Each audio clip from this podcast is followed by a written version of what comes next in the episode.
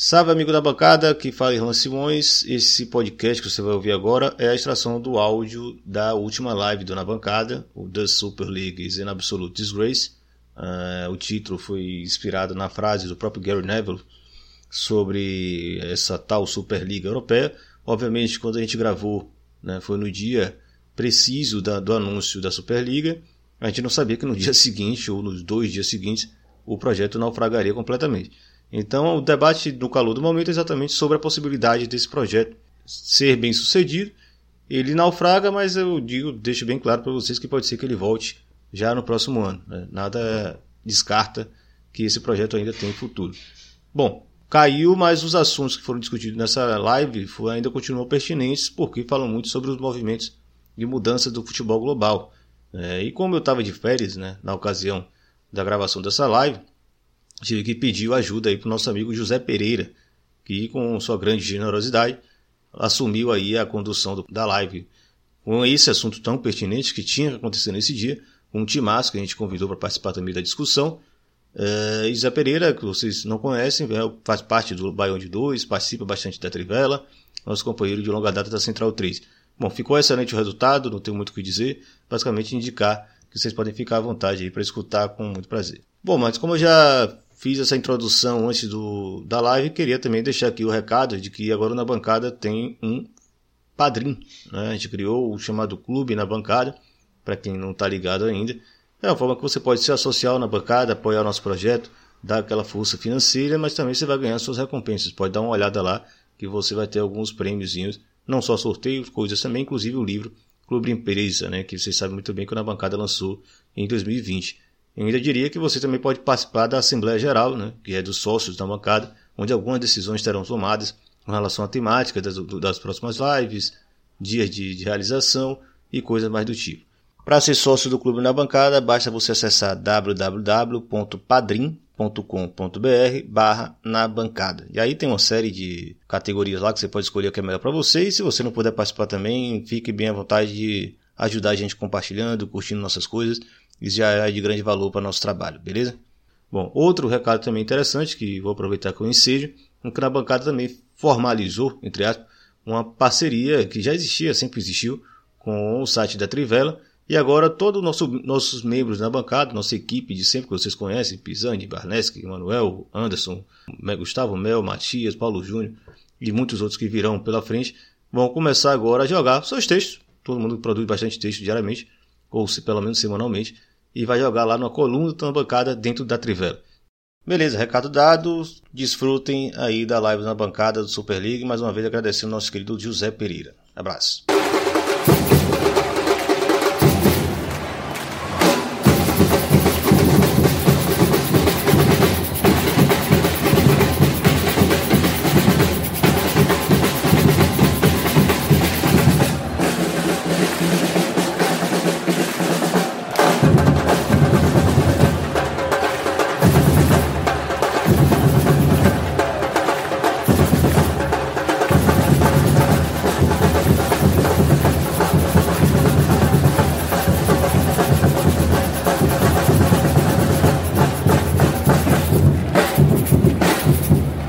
Salve, amigos do Na Bancada.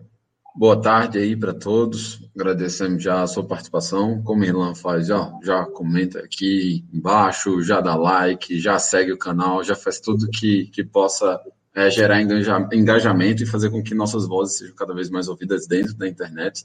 É, estamos aqui hoje para tratar sobre um tema que basicamente monopolizou todas as discussões sobre futebol é, do, de, de ontem para cá é, a tal da Superliga Europeia, ou só Superliga, como querer chamar, e a viralização do, principalmente do vídeo do, do Gary Neville. É, e aí a gente trouxe um, um, pessoal que vocês já estão acostumados aqui é, para falar sobre é, esse assunto. Eu, vocês não me veem tanto. É, o Irlan Simões ele está no momento de férias. Daí ele olhou para o banco de reservas, viu que não tinha ninguém chamou o Gandula, que sou eu aqui. Então eu vou, vou conduzir essa, essa charla hoje para tratarmos sobre o, a Superliga. Eu já vou passar para o primeiro é, intimado a nos tratar sobre o assunto, que é o Pisani. Pisani, boa tarde, Pisani, tudo beleza? Tudo certo. feliz de estar aqui falando, acho que no meio desse furacão. Legal estar com você aí, Pereira, Pereira Campinense, como estava salvo ali, né?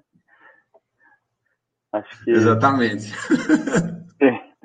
Não, minha proposta aqui, e boa tarde aí, esse começo de final para os ouvintes do Na Bancada, para todo mundo que acompanha o canal.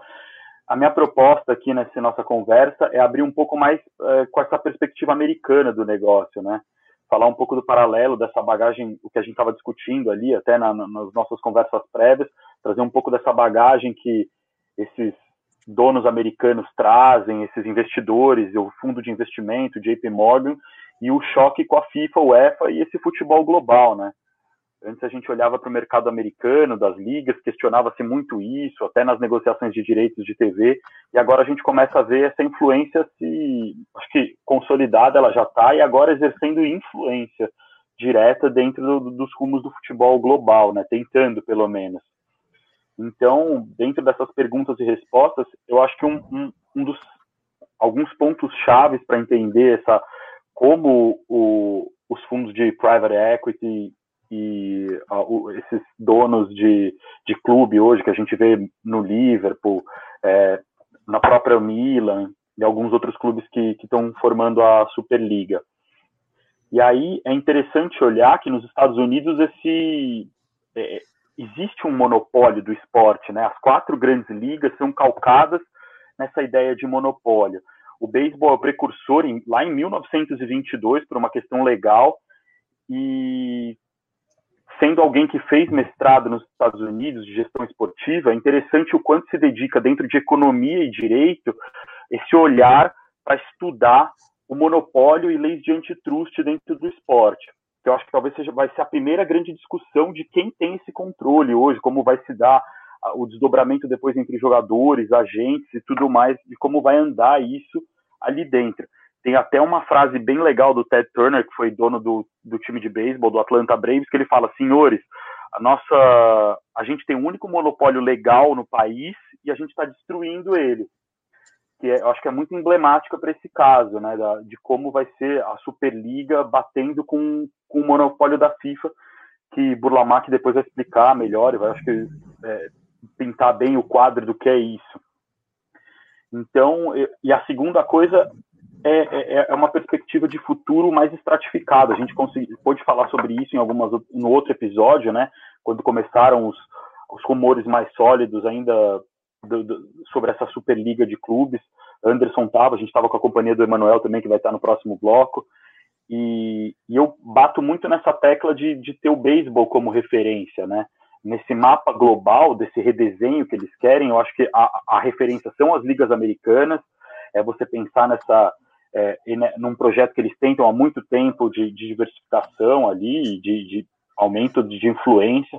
Para mim, isso tudo começa, e aí é um, uma opinião minha mesmo, isso tudo começa com o FIFA Gate ali, com aquela, aquele grande escândalo, e a gente começa a ver uma preocupação de se, de se trazer governança e compliance para o mundo do futebol, né? Palavra, duas palavras que estão em voga.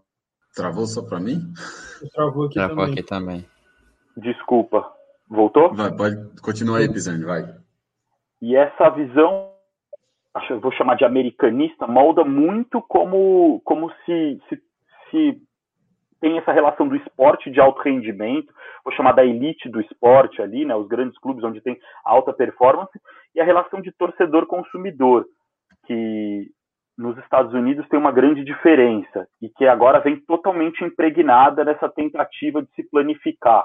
Quando você olha o futebol de grandes cifras, de grandes craques, esse futebol que é, se, é, se, questiona muito a sustentabilidade dele e como você coloca um investimento da soma que um JP Morgan está colocando, já colocando de 200 a 300 milhões de euros para se investir em infraestrutura, como que isso vai dar retorno? Onde volta esse retorno?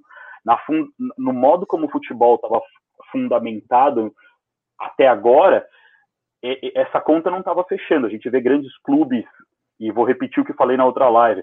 O City gastou um bilhão nessa, nessa nova fase, nessa nova gestão dele, e até agora só tinha recuperado um terço disso. E a tendência é que continuasse gastando mais, e é o que você vai vendo durante as, janela, as janelas de transferência temporada após temporada. Então, e aí para pegar um, que um, o Marco Cirângelo, colega nosso ali, do, até do livro do Clube Empresa, falou hoje num fio do ludopédio, do ludopédio, essa private, private equitização tem trazido toda uma bagagem que choca assim, diametralmente como o futebol e esporte vinha sendo tocado na Europa, né? E, e aí, puxando um pouco do, da nossa discussão, é um consenso entre esses investidores americanos de que o futebol se provou um investimento consolidado, seja olhando para a MLS, seja olhando para o futebol europeu, a gente vai ter, eu acho que algo parecido para o futuro com o que a gente vê dentro de empresa de tecnologia, né? Entre você ter o desenvolvimento em casa, que seria a MLS, ou comprar um white label já pronto, e aí eles foram as cabeças, compraram os maiores white labels aí, que é Liverpool, é, a gente vê na figura do Abramovich o Chelsea, que o, o, o, dinheiro vem de outro lugar, mas a lógica está muito ali dentro, né, de como se financiou a operação. Os Glazers, mais simbólico que isso não existe, o modo como eles tomaram o clube. Então, é, o meu palpite é que a gente vai ver sim esse rompimento, e aí é, é, vou colocar no campo da teoria, mas a gente vai ver muito esse, esse rompimento, e é complicado, né, a, a gente olhar agora os desdobramentos acho que Anderson vai poder aprofundar até um pouco mais na questão dos direitos e, e a questão da transmissão, mas a outra ressalva que eu queria falar dentro do, do, dessa visão aí americanista é que essa revolução tecnológica que mudou radicalmente o jeito que a gente consome entretenimento, ela é a ponta desse iceberg. Ela é um catalisador poderoso nesses tempos de pandemia. Os contratos de TV vão definir muito a, a, o fluxo de entrada de dinheiro mas que num cenário normal, eu não acho que ele vai adquirir contorno diferente do que a gente já vê na relação das grandes ligas americanas com entretenimento por lá. É, seja beisebol pela MLB, NFL ou qualquer outra sigla que uma grande liga americana tenha por lá, elas já funcionam como grandes produtoras de conteúdo para esses impérios de mídia, esses conglomerados de mídia que a gente vê. A ESPN é parceira delas, ela não necessariamente, ou via Disney, precisa ser dono desses times. Então, eu acho que é uma questão que, dentro do futebol hoje, ele tem pedágios caros em, em forma de federação e confederação, que fica muito claro numa imagem que mostra o quanto a UEFA Champions League arrecada hoje, e 51% desse valor fica para fica UEFA e os outros 49 vão para para o ECA, né? European Club Association. E dentro dessa nova Superliga, esses valores acabam sendo, indo, sendo canalizados direto para os clubes que, que fazem parte dessa, dessa Superliga. Então, acho que é, é, era um pouco isso que eu queria trazer. E aí, agora falando, deixando um pouco de lado o, o, o profissional e qualquer rigor acadêmico, falar um pouco como torcedor, assim, meu momento Gary Neville. É, falar como aquele cara que tem o escudo do, play, do clube tatuado no peito, como quem ama futebol, senta numa mesa de bar e fica de rabo de olho assistindo um Oeste Caxias numa Série B, numa terça chuvosa aqui em São Paulo, e na esperança de que saia um golaço. O cara que tem o futebol como comunidade, que olha para o futebol é, e, e vê essa manifestação de algo que você é. Então, a minha divagação aqui é que se essa Superliga acontecer, eu acho que ela é um movimento que vai ter uma simbologia tremenda para ilustrar o um momento, esse ponto de inflexão que o capitalismo chegou, né? Se isso acontecer e tomar corpo, eu acho que a gente vai assistir o nascimento de uma NFL global, uma, uma World Series que produz um World Champion de verdade, né? É, pela primeira vez. O, e o capital privado vai ter simplesmente comprado, acho que a maior das religiões modernas. E para mim, é daí é se gabaritar para tomar aquele ar, pegar um avião para Roma e achar que pode fazer um cheque para comprar o Vaticano de porteira fechada. Assim. É simplesmente colocar algo no bolso que tem muito valor, tem um valor simbólico que a gente vê nas manifestações que tem acontecido por torcedores de clubes envolvidos ou de não envolvidos ao redor do mundo com todo esse fenômeno. Essa é isso. Perfeito. Eu vou aproveitar exatamente a parte do comentário que você falou sobre a relação do FIFA Gate e como isso explodiu nos Estados Unidos. Isso já começou a gerar uma série de, é, de mídia é, contra a, as organizações que tomam conta do futebol, né? Não que elas sejam um, um supra-sumo da benevolência, muito pelo contrário. É, elas devem ser constantemente criticadas também. Mas eu já vou passar a bola para o Luiz Guilherme, porque ele trata muito sobre a questão da FIFA E a FIFA, em algum momento, ela vai ter um envolvimento direto com, com toda essa tentativa de ruptura, correto, Luiz? Opa, boa tarde, boa tarde, Anderson, boa tarde, Pisani, boa tarde, Zé, tarde, Zé Pereira.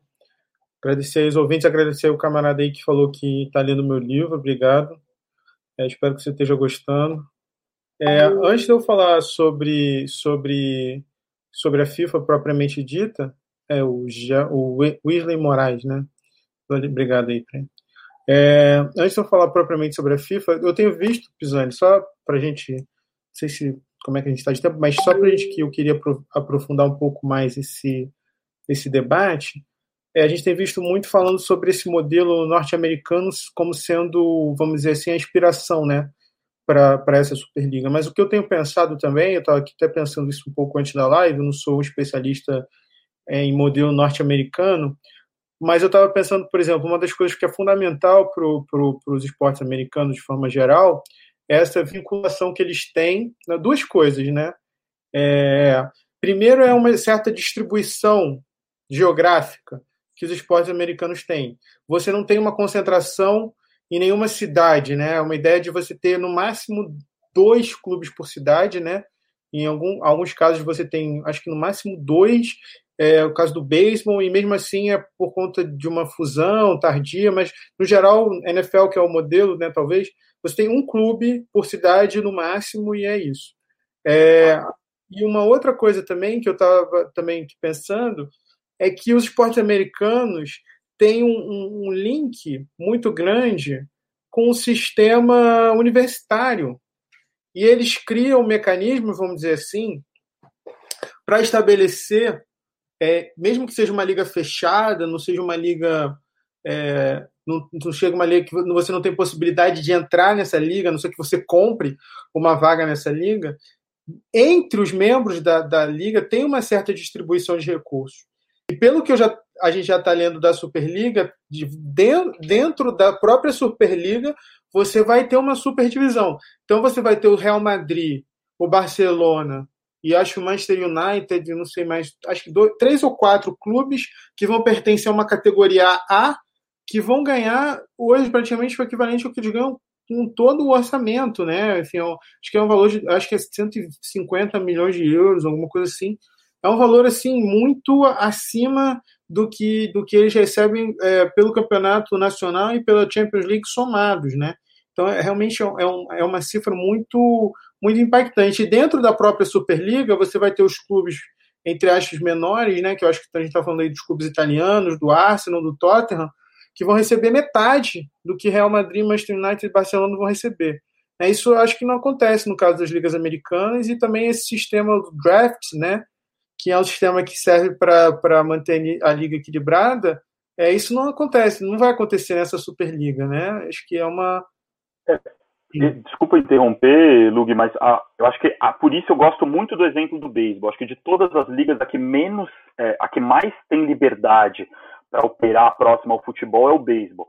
Seja pelos salários astronômicos, que são muito correlatos, são muito comparáveis, é, seja pelo o modo como está e aí desculpa exagerar nos anglicanismos, mas eu acho que eu não consigo fugir muito o sistema de, de, de, canteiras, o sistema de formação, que é o que eles chamam de farming system ali, onde você tem uma pirâmide muito sólida, que eu acho que é o outro elemento. Se eu fosse colocar assim nesse exercício de, de, de futurologia e as teorias, eu olharia para três aspectos do que pode vir. A primeiro é o monopólio, a, a, a, tomar para si é, e, quebrar o monopólio da FIFA e tomar para si a gestão de uma liga de clubes mundial. A segunda é esse sistema piramidal estratificado, né, onde você tem a MLB lá em cima e você tem as, as franquias AAA, AA, A, você tem filiados na Costa Rica, no México, em outros lugares onde se joga beisebol, você tem um convênio direto com uma franquia maior, e eu acho que é esse mapa. E aí um exercício interessante que acho que é, no mestrado a gente faz é alguns professores normalmente dão até mais de uma matéria é é um quase um case ali que você tem que escolher onde você colocaria uma nova franquia de uma liga americana. E aí a regra para definir isso é tamanho de mercado e normalmente olhar uma lista da Forbes ali, a lista de 100 empresas maiores da Forbes, para entender o que, que, que, tem de indústria, como você vai vender seus camarotes, como você vai operar relacionamento, quem, o que tem de riqueza na tua região. Então, você, se você fizer esse exercício, todas as, se você juntar as quatro ligas, você está coberto ali com, com as 60 maiores cidades, as 50 maiores cidades americanas, lembrando que os Estados Unidos tem 50 estados, é, e não necessariamente elas estão, cada capital está tá coberta, mas você tem as 50 maiores cidades. E aí você não tem mais para onde ir. E o beisebol reflete muito isso que é, eles precisaram Hoje você não consegue colocar uma nova franquia de beisebol nos Estados Unidos, que a, a, região onde eles estão, e aí entra muito a questão dos direitos de televisão, é, não, você não vai conseguir colocar uma franquia porque ele já é dono daquela área. É quase como brincar de War ali dentro. Você não pode mais chegar na Ásia sem falar com a pessoa que está com as pecinhas vermelhas ali dentro. Você não pode chegar em Nova York e ninguém quer abrir mão. Teve uma grande briga quando você viu o Montreal Expos voltando para Washington, porque Baltimore Orioles já era dono essa é uma das coisas que eu acho que o mundo ainda vai ser fatiado. O fair play financeiro trouxe da FIFA trouxe um pouco disso quando você passa a olhar para os clubes e entender que como você coloca um, como como que tem um como que você escolhe o seu novo é, é o clube? Eu sou um sheik árabe, quero olhar ali. Como que eu faço isso de forma sustentável que respeite o fair play financeiro? Eu preciso ir para Manchester, que já tem uma cultura de futebol consolidada, ela tem capacidade de crescer e dentro de um estádio vai englobar. Eu não posso simplesmente comprar um clube pequeno, muito regional, porque depois eu não vou conseguir dar essa sustentabilidade que era necessária com o fair play financeiro. Então, por exemplo, foram, foram rareando esses clubes na Europa. Você tem hoje talvez um Betis que tenha potencial para isso. Você tem hoje é, a, a, escolha do, do Qatar ir para para a liga é, liga francesa e para Paris que era um grande centro que estava é, que é, foi uma relação mais barata ali do que entrar, do que comprar um clube já maior, que a maioria já estava consolidado, ou como você não consegue entrar na Espanha. Então foi é era um problema. E eu acho que essa, são, são, isso vai ser o segundo episódio de, de, dessa grande é, proposta, grande no sentido de, de acho que de ser megalomaníaca da, da Superliga, né? De você tentar simplesmente, na minha visão, é se apoderar do futebol é, é se apoderar do, do, do, espetáculo, de tudo que o futebol tem e meio que relegar todo o resto. Teve um, um tem um podcast que eu gosto muito em inglês que chama The Game e ele fala simplesmente quando você compra e toma uma inicia... quando você compra um clube, toma uma iniciativa de montar uma liga sem considerar seus fãs, sem considerar o governo, sem considerar os órgãos reguladores e nem nada, você está literalmente roubando o futebol para si. E eu fico muito com isso. Então, era mais para complementar esses pontos. E sobre prospecção de talento, eu acho que fica muito claro. Eu confesso que eu não cheguei a ver se era boato, se é verdade ou não, mas já vem uma história, a gente até. E aí, desculpa ser repetitivo, falou isso em outras lives, assim, não no sentido de viu, a gente avisou, mas como a gente olhava para isso, quando esse projeto do grande Flamengo que a gente vê, esse salto sem olhar para o produto futebol brasileiro como um todo que a gente vê, essas conversas já vinham há muito tempo. As conversas dentro da ECA, o ENL tem esse discurso, e ele eu acho que é o principal porta-voz de todo esse movimento há muito tempo, ele já tem esse discurso, e é um discurso que chegou na América do Sul, porque, e, e, o que eu queria falar que eu acabei não checando é que Flamengo, River e Boca já tinham tido algum tipo de conversa sobre esse, sobre esse tema é, com clubes europeus. Existe esse movimento, sim, esse movimento já vem de longa data, e eu acho que aí é, é, é, como vão se estabelecer as regras. Como vai ser esse tabuleiro de war na eventualidade do, do acontecer, aí eu deixo no campo da teoria, é, é que vai ser, acho que o próximo capítulo vai ser interessante, se esses clubes vão olhar para a América do Sul e falar, nossa, que legal, ou simplesmente se eles vão falar, isso é mercado meu, isso não é mercado meu, ou se eles vão planificar como os clubes, é, como as franquias americanas fazem, de olhar para o mundo e falar, tudo que se vem de fora dos Estados Unidos vai para um fundo da liga e é dividido igualmente, e porque mesmo dentro da Europa a gente tem uma disparidade muito grande ali econômica, não disparidade, mas a gente tem diferenças econômicas consideráveis. Um clube que está numa grande metrópole, um clube menor. Então é, é, eu acho que é um ponto interessante de se olhar. É, só antes de devolver a bola para tu, Luiz, só fazer ponderar uma coisa. É, a MLS, quando ela foi criada, ela também repetia basicamente todo o modelo das ligas tradicionais, mas ao, com o passar do tempo ela foi tendo mudanças tipo a questão da categoria de base. Você continua tendo o draft, mas o draft ele não é mais o principal recurso de atração de talentos, porque a forma como o jogador de futebol é feito é diferente do que é proposto da NCAA. E também para tratar em relação à questão das, dos mercados, das localidades, as próprias, digamos assim, principais universidades da NCAA, ela ficam em lugares em que não necessariamente você tem times profissionais fortes, né? Por exemplo, você tem Duke ou o North Carolina State é, para o basquete, o Nebraska e a, o Alabama é, no, no, no, futebol americano, e você não tem necessariamente é, times profissionais que lá são, digamos assim, o supra-sumo da, da competitividade. E isso mostra, cara, primeiro para mim, assim, que convivi ali, que vivi isso daí, é, para mim, mostra quanto a comparação de qualquer esporte, a, a, paixão, essa relação que o sul-americano que o europeu tem com o clube, ela nos Estados Unidos ela não está no, no, esporte de alto, rendi, de alto rendimento, talvez não seja a palavra correta, mas no, na, no esporte de elite ali, no, no, nas grandes ligas.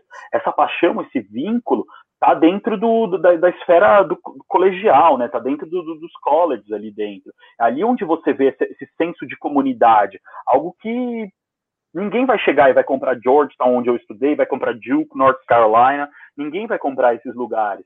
Então tem um senso de pertencimento. Eu estudei lá, ali está o, o, escudo tatuado no peito, ali está aquela quase evangelização que você, que você tem dentro do futebol, aquela relação umbilical de dono, de pertencimento. É, então, nos outros esportes, nem tanto. E é só ver o movimento da NBA com a D-League. Eu não quero transformar essa história, porque eu acho que a Super League já é uma baita história para a gente destrinchar aqui mas a, a NBA com a D-League querendo boicotar a, a, própria NCAA, né, querendo é, tirar isso, que é uma, é, é, é, uma clara influência do futebol. O futebol não tem como vir pelo, pelo draft do, do, do, do esporte colegial, porque um menino do futebol já tem uma proposta de, com 14 anos para assinar com Nike, Adidas ou com qualquer outra marca de material esportivo que a, N, a NCAA abomina, né? Que ela abomina não, que ela pega toda para ela e para as universidades. Então é interessante olhar essa, essa perspectiva e como tem essa questão da apropriação. Como eu falei, eu acho que é uma, é uma baita manifestação de como o capital privado está se aproveitando da pandemia, está se aproveitando dessa, desse solavanco que a, que a, que, a, pandemia deu e de como é uma janela clara que, de, de mudança no futebol. Se ele vai sair o mesmo, eu não sei. É, porque eu acho que a, a, estrutura já foi abalada. Talvez os clubes possam continuar dentro do sistema FIFA e saírem mais ricos ainda, tenham mais controle ali dentro. E aí eu acho que até deixa a discussão para Emanuel, que pode falar dos atores, como o Oriente Médio se coloca nisso, que hoje tem dado muitas cartas ali dentro do sistema FIFA, até a falta de PSG e, e, e Bayern aí, mas é bacana. Tá anotado isso na pauta, pode continuar, Luiz. Opa, então vou continuar aqui. Não, muito interessante essa, uh, tudo esse debate, né? Eu acho que é um, acho que a gente não vai nem esgotar isso num programa, poderíamos falar em dois, três programas, né? É, enfim, o que eu estava aqui pensando, assim, minha contribuição, que eu acho que eu estava eu estava aqui pensando muitas dessas coisas que o Pisani falou, né? Eu estava aqui com a cabeça é, a mil, assim. Mas uma das coisas que eu estava pensando é que há muito tempo já existe esse movimento, né? Há muito tempo já, pelo menos desde os anos 90, já existe uma espécie de ensaio para se criar uma superliga de clubes, desde a criação de, de movimentos de clube, enfim. É... Mas agora o que aconteceu foi justamente isso. A pandemia ela virou uma espécie de, é, vamos dizer assim, uma, uma janela de oportunidade por uma conjunção múltipla de fatores, né?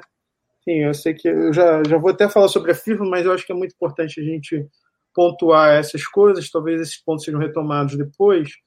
É, mas o que a gente está vendo com a pandemia são coisas até que é, vão muito além né, do, do, do, do, universo do futebol. É uma, é uma injeção de crédito muito grande, né? É, com uma tenta, e vários estados estão injetando muito dinheiro na economia, com uma tentativa de recuperação econômica. Então, o que está acontecendo é que você está tendo uma espécie de, de, de, de, de super oferta de crédito. E é muito interessante que, esse, que os clubes que nos últimos vem crescido cada vez mais, né?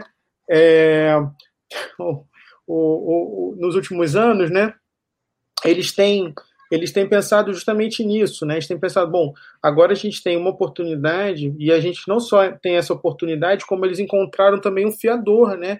Que foi o JP Morgan, que está, tá, digamos assim, está afiançando essa operação com crédito na ordem de 3,5 bilhões de dólares, que é um volume muito maior, até mesmo do que a Liga dos Campeões é, é, oferta, né, muito que a Liga dos Campeões arrecada. No caso, é um volume muito maior para um conjunto muito menores de clubes que vão distribuir esse, esse recurso. Então, assim, eles juntaram justamente essa oferta de crédito por outro lado, tem a justificativa, que é uma justificativa até um pouco torpe, que é a justificativa da crise econômica, né? E aí a gente pode discutir uma série de coisas, né? É, sobre a sustentabilidade do futebol nos últimos 10, 20 anos, né? Que não é um esporte sustentável, até mesmo ao contrário da, da, das ligas americanas, eu não sou especialista, mas, mas o futebol nos últimos anos, a única coisa que ele produziu, futebol em alto nível, foi dívida, né? Praticamente todos os clubes hoje em dia do mundo são deficitários é, o Manchester United, todos os clubes têm, têm, uma, têm, têm dívidas. Um, eu estava até vendo um, um, um, jornalista italiano, né, curioso, né, porque os pulhas a gente tem em todos os lugares. Ele estava dizendo que não, é muito fácil você criticar é, o projeto da Superliga. O difícil é você ser acionista da Juventus e estar tá tendo prejuízo nos últimos três anos. Ele falou assim. Que bem então, coitado, assim, é realmente de se compadecer mesmo. É, eu fiquei com muita pena dos acionistas da Juventus, né, que especularam com a chegada do Cristiano Ronaldo e fracassou, e depois, enfim, uma série de. Então, assim, todos esses clubes, a maioria, eles têm, é, eles têm, hoje em dia, eles operam na, na, Bolsa de Valores, né? Não todos, mas muitos, os, os, ingleses e os italianos, né? Os espanhóis é um pouco diferente, mas também é, tem um. O Borussia também, né? Então, assim, é, é uma é uma diferença, é uma, é uma, é uma questão realmente. E o que é muito doido, assim, né, a gente pensar, eu tá, é, é a reação quase unânime, vamos dizer assim, na, na twittosfera, é de crítica, né? Então, assim, os torcedores não querem esse torneio, os jornalistas não querem esse torneio, é, que, enfim, quem quer, quem quer esse torneio? Os acionistas e os donos dos clubes, né? É, basicamente, talvez, talvez é, talvez já tenha alguma uma, uma ligação com alguma empresa de grande comunicação, talvez o Facebook, talvez o Facebook acho que até afastou um pouquinho dos esportes, mas talvez tenha alguma ligação com o Facebook, ou, ou talvez com uma outra empresa que queira investir, talvez a Amazon, eu não sei exatamente é, qual empresa talvez compre os direitos desse torneio, mas eu acho que alguma coisa engatilhada eles já devem ter. E eu lembro até. Tem, tem o rumor da Dazon, tá, Luiz? Da Dazon. E eu lembro até, o Pereira, não sei se o Pisani vai lembrar, o Anderson não estava, mas eu lembro até que na última, na, última, na última live que a gente discutiu sobre isso, eu até achei que era uma espécie de blefe, vamos dizer assim. Eu, eu até achava, tinha até essa impressão. Mas eu acho que agora eles chegaram meio que no ponto sem volta. Depois desses anúncios, eu acho que é um ponto, é quase um ponto de não retorno, né? É, é, eles, eles, se eles estão blefando, eles estão apostando muito alto, é, porque eu não acho que a UEFA vai ceder de forma tão fácil. Né? Eu acho que eles esticaram muito a corda, e mais do que isso, na verdade, eu acho que não só eles esticaram muito a corda, como agora eles têm quem proteja esses interesses, porque eles arranjaram um fiador, eles arranjaram um crédito de 3,5 bilhões de dólares, essa é a grande novidade. Né? Então, eles têm como fazer essa ruptura, eles têm como esticar mais a corda, né? Então, assim, é um movimento já bem antigo, não é o primeiro movimento, mas é um movimento que tem esse elemento novo, que é esse, que é esse, que é esse fiador e tem esse contexto que a gente está debatendo, que é o contexto da pandemia. Acho que passar a palavra para o Anderson, depois eu posso complementar, até falando um pouco mais sobre a FIFA, que eu acabei nem falando muito, mas Primeiro, boa tarde, boa noite. Enfim, para quem for olhar depois, bom dia, boa madrugada. É... Primeiro, assim, tem, tem muita coisa, assim, é incrível, porque desde ontem eu tô com a cabeça cheia, para além da eliminação do CSA na Copa do Nordeste, ainda teve essa pro domingo inteiro. Mas, enfim, tem muita coisa que, que dá para falar, né? Já, Luiz e e Pisani já fizeram uma boa apresentação sobre isso. Tem um monte de pergunta que eu já estou tentando aqui salvar no chat para lembrar. Tem pergunta do, do, novo grupo do Na Bancada, né? A Assembleia de Sócios, que o pessoal está no financiamento coletivo. Muita coisa muito boa.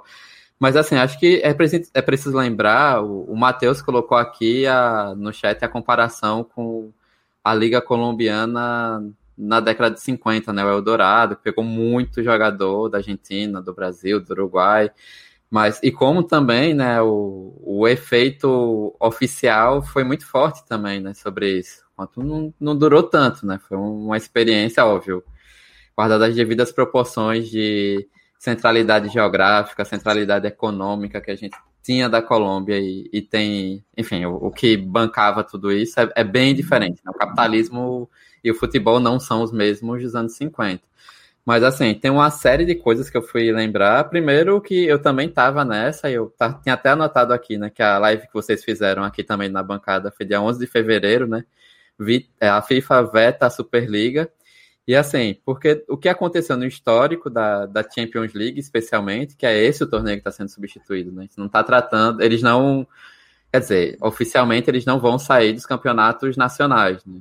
Então, assim, a, a desculpa, inclusive, para dizer que não vai afetar tanto a toda a pirâmide, né? A base da pirâmide é que eles vão ganhar dinheiro para fortalecer os torneios nacionais, né? Essa é a desculpa bem esfarrapada, mas assim, é, a temporada 92-93 mudou o, de Copa dos Campeões da Europa para a Liga dos Campeões. A de 99 para 2000 mudou com privilégio para as ligas melhor ranqueadas, né? Pra quatro vagas para as três principais e outras três vagas para os demais, né?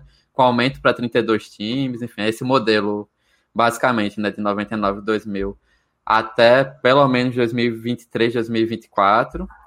E aí eu tava também, alguém tweetou, não vou lembrar a pessoa, infelizmente, mas alguém tweetou sobre um artigo de 98, dezembro de 98, né, de dois professores do Imperial College, é, sobre justamente isso, né, americanização do futebol europeu. É, a pessoa até brincou dizendo que é o, um artigo que veio é, diretamente do passado para se tornar realidade depois de tanto tempo. Deixa eu pegar aqui. Fernando César, lembrei aqui. Então, assim, você tem muitos fatores e muita gente. E 2009 2010 houve também né, uma ampliação né, com a história da, da fase pré-classificatória, enfim, né, a, coisa do Michel Platini também de agradar as federações menores no projeto uhum. em particular de ser presidente da FIFA, né, que antes do FIFA Gate ele era um dos principais favoritos para assumir o, lugar do, do Blatter. Enfim, então assim, a gente teve momentos de pressão né, fosse com Berlusconi no Milan nos anos 90 ou mais para frente, e que era muito mais para barganhar, para dizer, ó, os principais clubes têm que ter mais vagas, e assim, é, é, absurdo que time A, B e C fique fora. Basicamente é, é uma tentativa de manter os grandes clubes no torneio. E aí, é, a live, inclusive, de fevereiro, pelo que eu lembro bem, né, vocês comentaram justamente isso, ó a FIFA vetou, a UEFA não vai aceitar, a Associação de Clubes Europeus também não, então vai ser complicado. Porque é, o que eles. Só que o que eles fizeram ontem é ó, estamos rompendo oficialmente com toda a estrutura do Football Association, né? Colocar o nome registrado, né? O TM deles. Não à toa que se a gente vai para a bolha britânica, né, sobre futebol, o que a gente tem é, inclusive, a fala do Gary Neville é muito nesse sentido. É assim, é combater talvez a, a grande coisa que o futebol que o, a, o futebol britânico sempre se orgulhou, que é este esporte que está aí, fomos nós que criamos e nós temos algum peso sobre ele. É, os clubes assumindo é, esse, essa hegemonia, né, hegemonizando as decisões nesse nível, significa modificar toda a base estrutural que o futebol se ergueu, que é elitista, que tem um monte de problema também, né? A gente aqui na bancada nunca defendeu FIFA, UEFA, CBF, e Comembol e tudo mais. Mas assim, é um rompimento de tudo que foi construído. Né? A gente está na dúvida se a FIFA vai dar o, a passada de pano, porque fez uma nota é, mais razoável, né? não batendo tanto é se vai ter um acordão, enfim, para tentar ajustar isso e mas assim, o modelo da Liga dos Campeões apresentado hoje é terrível também, porque acaba com fase de grupo, enfim, também está longe de ser a melhor solução.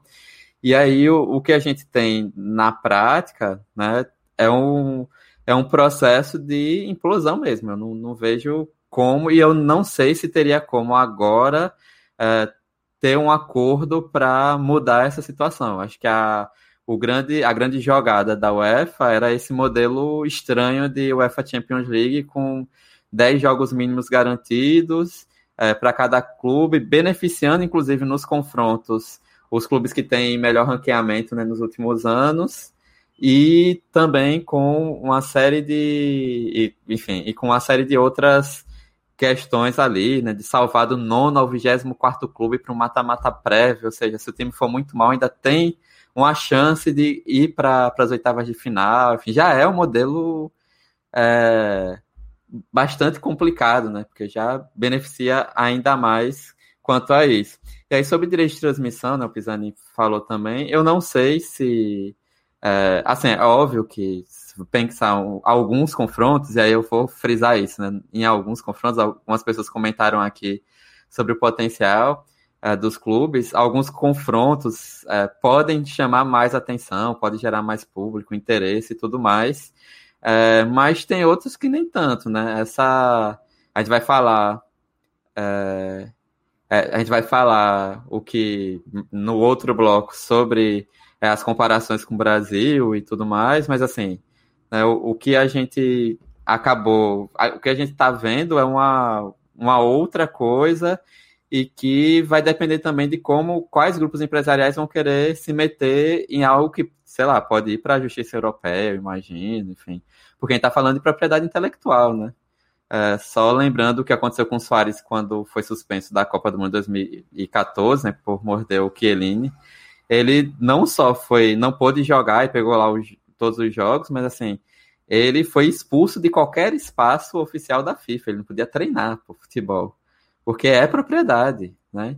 Então, assim, entra tudo isso. Acho que o, no final das contas, quem vai ser o. Quem vai definir muito bem essa jogada é a FIFA, né? Que vai dizer, ó, vale ou não vale, porque a grande proprietária dessa brincadeira toda é ela, né? Não pode avançar quanto a isso. E aí eu vou finalizar com isso, né? Eu estava também lembrando de outra live do Na Bancada, dia 29 de março, a primeira das lives, que a gente não sabia ainda como usar os aplicativos e tal, que falamos, acho que eu, Emanuel, Irlane, não lembro se o Pisani também, que mandou um vídeo gravado sobre o futuro do futebol pós-pandemia. E eu lembrando que eu falei que, assim, como tudo no capital, no capitalismo, a crise após a crise, o que acontece normalmente é concentração de mercado e centralização de capital. Né? A gente viu isso nas seguradoras pós-crise de 2007, enfim. A gente vê agora, né? Os, a gente tem mais bilionários no Brasil do que antes da pandemia, né? Isso é bem sintomático é, das desigualdades e das contradições de capital. E eu falei isso, né? a tendência é que, te, que aconteça isso. A gente vai ter menos investimento, mas assim, é, quem vai ter um, a pirâmide vai se estreitar no topo, né? Vai ter o, os grandes querendo estreitar mais isso e impedir a chegada dos pequenos, porque se o, a gente aqui no Nordeste fala, né, farinha pouca, meu pirão primeiro. A situação é essa. Então, o mesmo valor que era para o UEFA Champions League e para a Liga Europa vai ser dividido apenas para os clubes é, que formam essa Superliga, os 12 ou os 15 clubes, né? Então, assim, é mais um exemplo de que eles aproveitam a crise para estreitar e concentrar mais o mercado. E o grande problema disso tudo é que, do mesmo jeito que é meio estranho a gente falar de é, G12 ou G13 aqui no Brasil, de CEPEBA ou G7 no Nordeste hoje, porque é algo muito contextual, é muito estranho a escolha desses clubes, né? Então, assim, pode ser que daqui a alguns anos, ou esse seja o passo fundamental para um Tottenham, é, ser realmente um, um, time com títulos e competitivo, ou vai ser um momento em que, mesmo esses times, depois de um tempo, vão perceber que é, é a aposta foi errada e a gente não tem competitividade, porque o Arsenal há muito tempo não aparece, Manchester United vinha há muito tempo também, Milan Internacional né, também, e por aí vai. Né? Então, assim, é, tem muita coisa e para falar disso, é, tentar acompanhar e ficar mais um tempo. Então, perdoem também as ideias meio misturadas, porque uh, a gente vai fazer duas horas de live, mas dava para fazer umas 5 horas, 10 horas e tudo mais. E isso só com praticamente 24 horas depois do anúncio, né? Ou seja, tipo, é um assunto de uma, de uma profundidade ainda imensurável. É, a gente vai rodar aqui o vídeo que viralizou do, do Gary Neville, é, obviamente, se funcionar. Se não funcionar, vocês vão lá no Twitter do no, da bancada para gente, a gente continuar aqui é, o nosso papo. Então, vamos ver aqui. Então, deixa eu só comentar algumas coisas que o Anderson falou. Por favor, por favor. Eu, eu, eu até, eu até concordo né, que algumas coisas que, que ele pontuou que são bem interessantes. A gente já estava conversando aqui antes da, da, da, da live, né? Mas é, não, eu acho também, por outro lado, né, que, que, que a gente enfim, a gente se assusta porque é, diferentemente da outra live que você não tinha esse esse essa, esse fiador, né? Eu acho que a grande diferença, o fato novo, eu acho que teve da outra live para essa agora, além do anúncio, enfim, todas essas coisas, é esse fiador, né? Esse esse esse, esse o JP Morgan que quer fia, é, quer se colocar como fiador da liga e botar 3,5 bilhões de euros para garantir. É, eu acho que eles vão conseguir, né, na, na, na, justiça, o direito de fazer essa competição. Pelo que eu sei, né, embora tenha toda essa discussão sobre, sobre sou especialista em direito esportivo, mas pelo que eu sei, já existe na, na, na União Europeia alguma jurisprudência de que você não pode proibir competição. Só que o que pode acontecer, né, por outro lado, é, é, se esses clubes não resolverem fazer uma desfiliação, que aparentemente não é o que eles querem, isso é muito relevante também, porque todos os, todas as notas oficiais que eles soltaram até o momento, eles não dizem em nenhum momento de rompimento, nem com a FIFA, nem com a UEFA, até o momento, né? Quem está mais radical é, sobre essa perspectiva, falando em banimento, falando em rebaixamento, é a UEFA. Né? A FIFA foi mais moderada, realmente, mas a UEFA já falou em banimento, talvez excluir até dessa Champions League, né? E declarar o Paris Saint-Germain campeão, já teve esse rumor, depois foi desmentido. Mas, assim, eu acho que se, se no limite eles forem partir para um rompimento, eu acho que eles conseguem garantir o direito, sim, de, de fazer o campeonato, até pela jurisprudência que existe na Europa já, é, no caso lá dos patinadores, lá da, da que que a Federação de Patinação queria proibir eles de, de patinarem e, acabou perdendo. Então, eu acho que essa jurisprudência provavelmente vai servir é, de apoio para Superligas, pelo menos garantir o direito de existir, se eles quiserem partir para esse rompimento. Mas eu não sei se essa vai ser a essa vai ser a tentativa, não. Acho que eles vão tentar primeiro fazer uma contemporizada e tal, porque, assim, um rompimento, ele, afasta, ele aí isso eu posso falar, ele afetaria toda a cadeia do futebol, né? Aí já se falou aí da Liga Pirata. O que, que foi a Liga Pirata? Afetaria, por exemplo, até é, o, os mecanismos de transferência né, de jogadores. O que, que foi a Liga Pirata? Nos anos 40 você tinha um passe, né? Teve até os começos dos anos 90. Num, era, enfim, tinha variantes, formas variadas de passe, dependendo do, de cada país. Mas você tinha um passe que era uma taxa que você te, tinha que pagar ao clube o jogador era estava preso ao clube de certa forma. E a Liga Pirata, ela foi pirata justamente pelo quê? Porque os, os clubes colombianos eles não reconheceram esses contratos, né, do, espalhados mundo afora, e foram recrutando jogadores sem pagar os passes. Então, como é que ficaria, por exemplo, o sistema de transferência de jogadores de futebol, de futebol sem, sem a regulação da FIFA? Como é que ficaria, por exemplo, a regulação dos empresários? Né? Tudo isso hoje passa pela FIFA. Né? Todos esses contratos, todos, todos esses sistemas de regulação de transferência internacional, de, de disputa, de, tudo isso passa por esse arcabouço jurídico que a FIFA, FIFA, FIFA construiu. Então, assim, romper com isso é muito complexo também. Embora com esse fiador eu, eu não duvido mais de nada, né? E sobre a questão da concentração, eu concordo que existe essa tendência, só para concluir, eu concordo que existe essa tendência, mas eu também acho, por outro lado, que essa tendência é dada também pelas lutas, né? Que, enfim, que acontece ali na sociedade e tal. Então não é uma tendência, vamos dizer assim, é inescapável. Então é até muito interessante ver, por exemplo, é, a reação né, dos torcedores, até a família real está contra, gente, até a rainha, até a família real está contra a Superliga, é, mas também a reação já de antemão, né, é dos clubes alemães, né, que tem um modelo um pouco diferente de gestão, a gente pode até falar um pouco sobre isso, e que tem um, uma, vamos dizer assim, uma, uma responsividade, ou talvez, para usar um termo, para usar esse termo, é, uma accountability muito maior né, em relação aos torcedores, né? Como é que eles lidam com os torcedores, com os sócios. Então, assim, é muito interessante que esses clubes que têm que dar uma resposta para essa comunidade, esses clubes não aderiram. Né? Então, isso também eu acho que é um fato bem, bem interessante. Mas aí, não sei é, se quiser... Eu... Não, eu, eu, desculpa, Lug, eu queria, aí eu queria fazer um ponto, que eu acho que é uma, é uma questão interessante para isso, que a gente estava discutindo até num, num outro grupo, é, Barça e Real são clubes onde se vota, né, esse tipo de assunto em assembleia. São dois clubes que se manifestaram, que encabeçam as listas ali, que estão presentes em todos os lugares, mas até onde eu sei, pelo menos no Real Madrid, isso não foi votado, no Barcelona também não. Como vai ser esse processo ali dentro desses dois? E aí que eu não sei se são indícios ou se é algo que vale a pena ficar atento, porque são dois clubes que não tomariam todo esse risco de se indispor. Tudo bem, os dois presidentes acabaram de ser reeleitos, serem eleitos ali, mas tomar todo o ônus de uma exposição dessa, mexer com a fúria de quem te elege, ou colocar esse tipo de, de perspectiva ali para o torcedor e para o sócio votante, é algo que pode ser complicado. Então tem que ser um, uma cartada, algo positivo tem que sair ali, né, disso, seja via FIFA, seja via Superliga, UEFA. Então é, é um movimento interessante de se olhar. E até junto com essa pergunta, Anderson, acho que até essa pergunta a gente pode ler né, no momento em que não temos públicos no estádio, o que pensam os sócios e os torcedores desses clubes. Não sei se eles participaram dessa discussão ou foram ouvidos para a formação dessa Superliga. Carlos Martins, né, do grupo de, do Na Bancada. Eu achei essa pergunta até interessante, porque a pandemia também, né, a gente está falando sobre esse contexto mais amplo, a pandemia é justamente esse momento né, que dificulta o quê? Toda, toda e qualquer forma, enfim, torna mais difícil toda e qualquer forma de ação social, né? Então, também é um momento perfeito para, como diria o nosso ministro do Meio Ambiente, passar a boiada, né? Já nós temos clássico, né?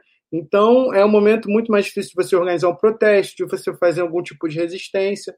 Então, também é esse momento, vamos dizer assim, ideal para construir isso. Embora esse ponto que você tenha levantado é fundamental também, porque no caso dos clubes espanhóis, é, no, no, caso é, vai passar para a discussão nas assembleias e eu já vi, até já saiu uma matéria do Marca falando de muita gente dentro do Real Madrid revoltada.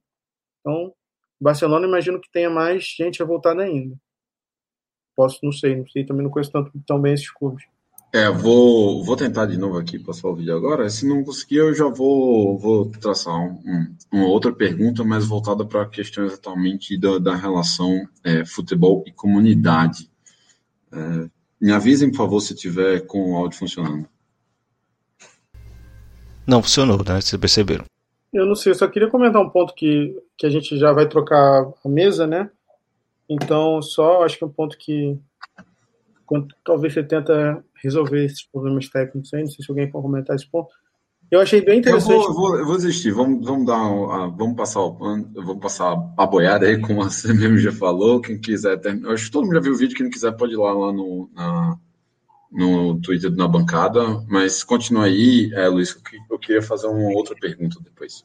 Não, é, não, é só uma coisa que que está tá, tá passando um pouco desapercebido e também acho que também a gente colocou é, que resolveram também incluir nessa Superliga o futebol praticado por mulheres, né? Então acho que isso é um, é um elemento bem interessante aí. Não sei se a gente é, vai vai ter tempo de debater porque é tanto assunto, mas e também eles só eles não falaram que vão, né? Eles só falaram, tipo, eles só falaram que vão, eles não, não deram muito mais detalhes, né? E é até bem interessante no caso do futebol de mulheres, a gente está discutindo aí a, as questões técnicas e tal, que é o, o Lyon ganha a Liga dos Campeões há não sei quantos mil anos, né? E não foi convidado. E o Real Madrid tem futebol tipo, praticado por mulheres há seis meses, sei lá, acho que um ano. E vai fazer parte dessa Superliga, né? Então é, é muito anedótico isso também é, no caso do, do futebol praticado por mulheres, que resolveram também incluir nesse projeto. É, o Real Madrid ele criou o time por conta do sucesso que teve o campeonato feminino, a Liga Feminina Espanhola, e aí teve esse caso do Lyon, o Lyon foi recentemente eliminado é, pelo, pelo PSG, que também não, não, não tá fazendo parte, então, tipo, é, ficou, bem emblemático. Mas o, o, ponto que eu queria que a gente tocasse agora, é, antes de, de trazer, de partir para o próximo bloco, é exatamente essa, essa relação é do que o próprio Gary Neville fala da construção dos clubes e dos, dos torcedores, que é uma conversa que está passando muito longe em cima disso daí. Até porque, por exemplo, dentro de um, das, das próprias ligas espanholas e inglesa, você vê muito essa questão da, vamos trazer o estrangeirismo, né, tipo, da customerização, de, tipo, de você tornar os torcedores em clientes. É, tanto assim, tipo, um jogo na Espanha, num estádio espanhol, seja ele no, por exemplo, no Bernabéu ou no Camp Nou, e um jogo no cemitério, é capaz do cemitério ter mais movimentação, assim, ter mais, mais vida. É, eu acho que o pessoal dos Estados Unidos, ou, ou esses financiadores, assim, eles não têm a menor noção da, da tipo, do nível de ruptura que eles estão fazendo nessa relação, como o próprio Gerd Neve falou, né? É, eu acredito que é, é, eu, não vou, eu, não vou, eu não quero colocar no campo de certo e errado. Eu acho que é, é, é uma visão completamente diferente que eles têm do esporte. Se você pegar das quatro grandes ligas americanas, que tem em média 30 times, você tem 120 times, você tem um time que é dono de si, que a comunidade é dona, que é o Green Bay Packers. Green Bay Packers, exato. É o único, a único, e é um modelo que é proibido e é recusado de forma veemente em todas as outras ligas. É uma, é uma relação totalmente diferente. Ali, quando o esporte começa a, a, tomar corpo, e aí, mais uma vez, a referência do beisebol, e quando começa a se estruturar, quando começa a ter as batalhas legais e, e, e a questão de trânsito de jogador e tudo mais, o esporte ele passa a migrar para a categoria de entretenimento. E aí você tem donos de clubes, você tem uma construção que a gente viu, eu esqueci o nome do seriado inglês ali, você tem, você tem os esportes surgindo dentro das fábricas e tudo mais, mas você tem depois uma English Game. The English Game. Você tem uma migração para o cara ser dono do, do, da equipe e dessa construção toda ali dentro. Não, não vou entrar tão a fundo nisso agora, mas é, é, é, uma, é uma concepção totalmente diferente. Por isso que eu falo, tem, tem dois esportes lá. O esporte que você assiste e vê na TV, e eu entendo essa concepção do esporte como entretenimento, mas eu acho que aqui, ele, eh, na América do Sul, na Europa, ele tem muito mais um viés de sociedade civil organizada, de é, uma manifestação social, que a gente muitas vezes vê isso sendo colocado no bolso, quando você deixa de colocar o cara como torcedor, a pessoa como torcedora, e coloca ela como mero consumidor, por exemplo, dentro dessa, dessas discussões que se tem hoje, que é, é, é uma, uma concepção errada, e eu acho que isso influencia muito.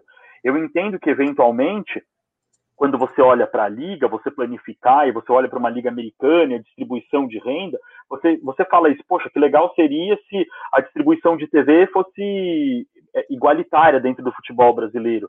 Mas ali é aplicável porque você tem 30 clubes dentro da liga e você renega todo o resto que está em volta.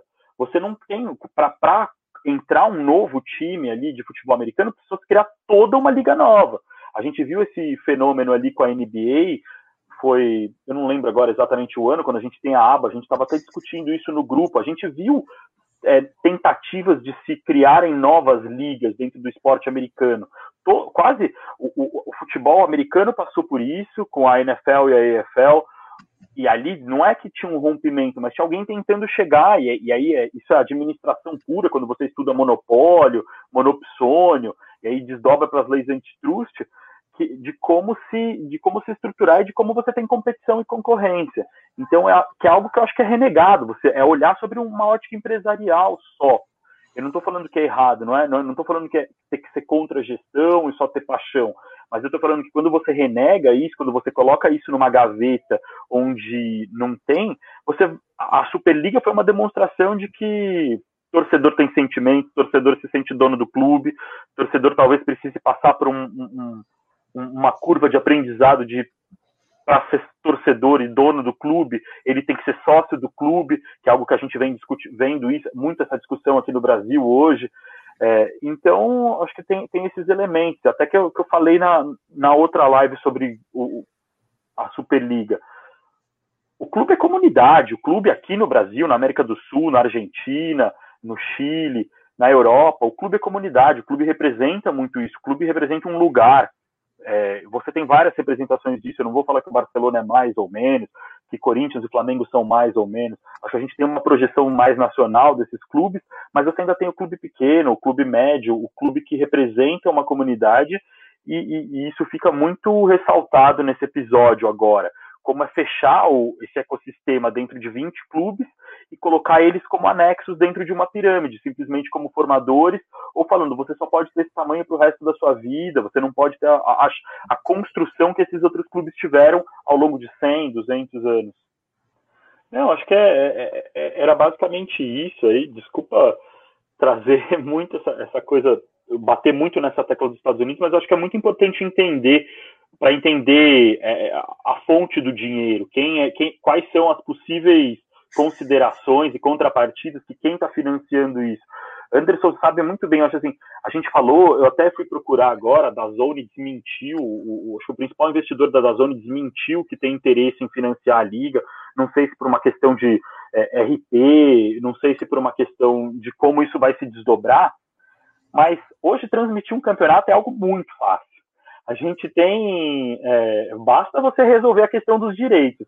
A questão de infra, de você montar o seu canal de clube, de você montar o seu streaming, de você achar um parceiro. Hoje eu acho que essa é, é, é a menor das peças. A questão é quem financia isso.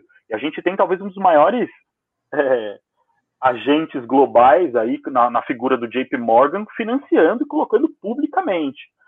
E se eu fosse fazer uma crítica, eu acho que talvez nesses processos, acho que precisa começar a, a dar nome para quem quem está ali em volta. Você tem como acionista do Liverpool, por exemplo, o LeBron James, é um cara que, tá, que, que, que abraça causas sociais, que tem é, tocado na ferida em muito tema dentro do próprio Estados Unidos. E como um cara desse olha uma comunidade inteira colocando cartazes na frente? Porque é um processo perigoso. Eu acho que para abrirem dois anos de estádio grátis, ou a um dólar ou a um euro, é muito fácil. Pode ser uma manobra planificada dentro do, do, do, do planejamento financeiro. A gente está cansado de ver o, o modelo freemium aí é, tocando vários aplicativos e como modelo econômico pra, de plano de negócios para vários aplicativos e coisas na nova economia, que basta é, eles seguirem por esse caminho, pode ser algo muito interessante para se consolidar e trazer o consumidor para dentro de casa. Mas o torcedor, o cara que construiu aquele clube, aquela comunidade, a gente está cada vez mais se afastando disso. Maravilha. É, Luiz, ele, Luiz, ele falou aqui no em privado que ele já vai ter que sair. Luiz, é, pode fazer aí um comentário de despedida, deixar a tua, tua última impressão, arguição aí, para a gente dar continuidade no debate. Tá. Valeu, obrigado. Uh, agradecer ao Pisani, ao Anderson, agradecer ao João também, ao Manuel, que vão, vão entrar agora, mandar um abraço. Acabou que hoje a gente não conseguiu tocar em muitos pontos que a gente tocou naquela nossa última live, principalmente alguns pontos históricos.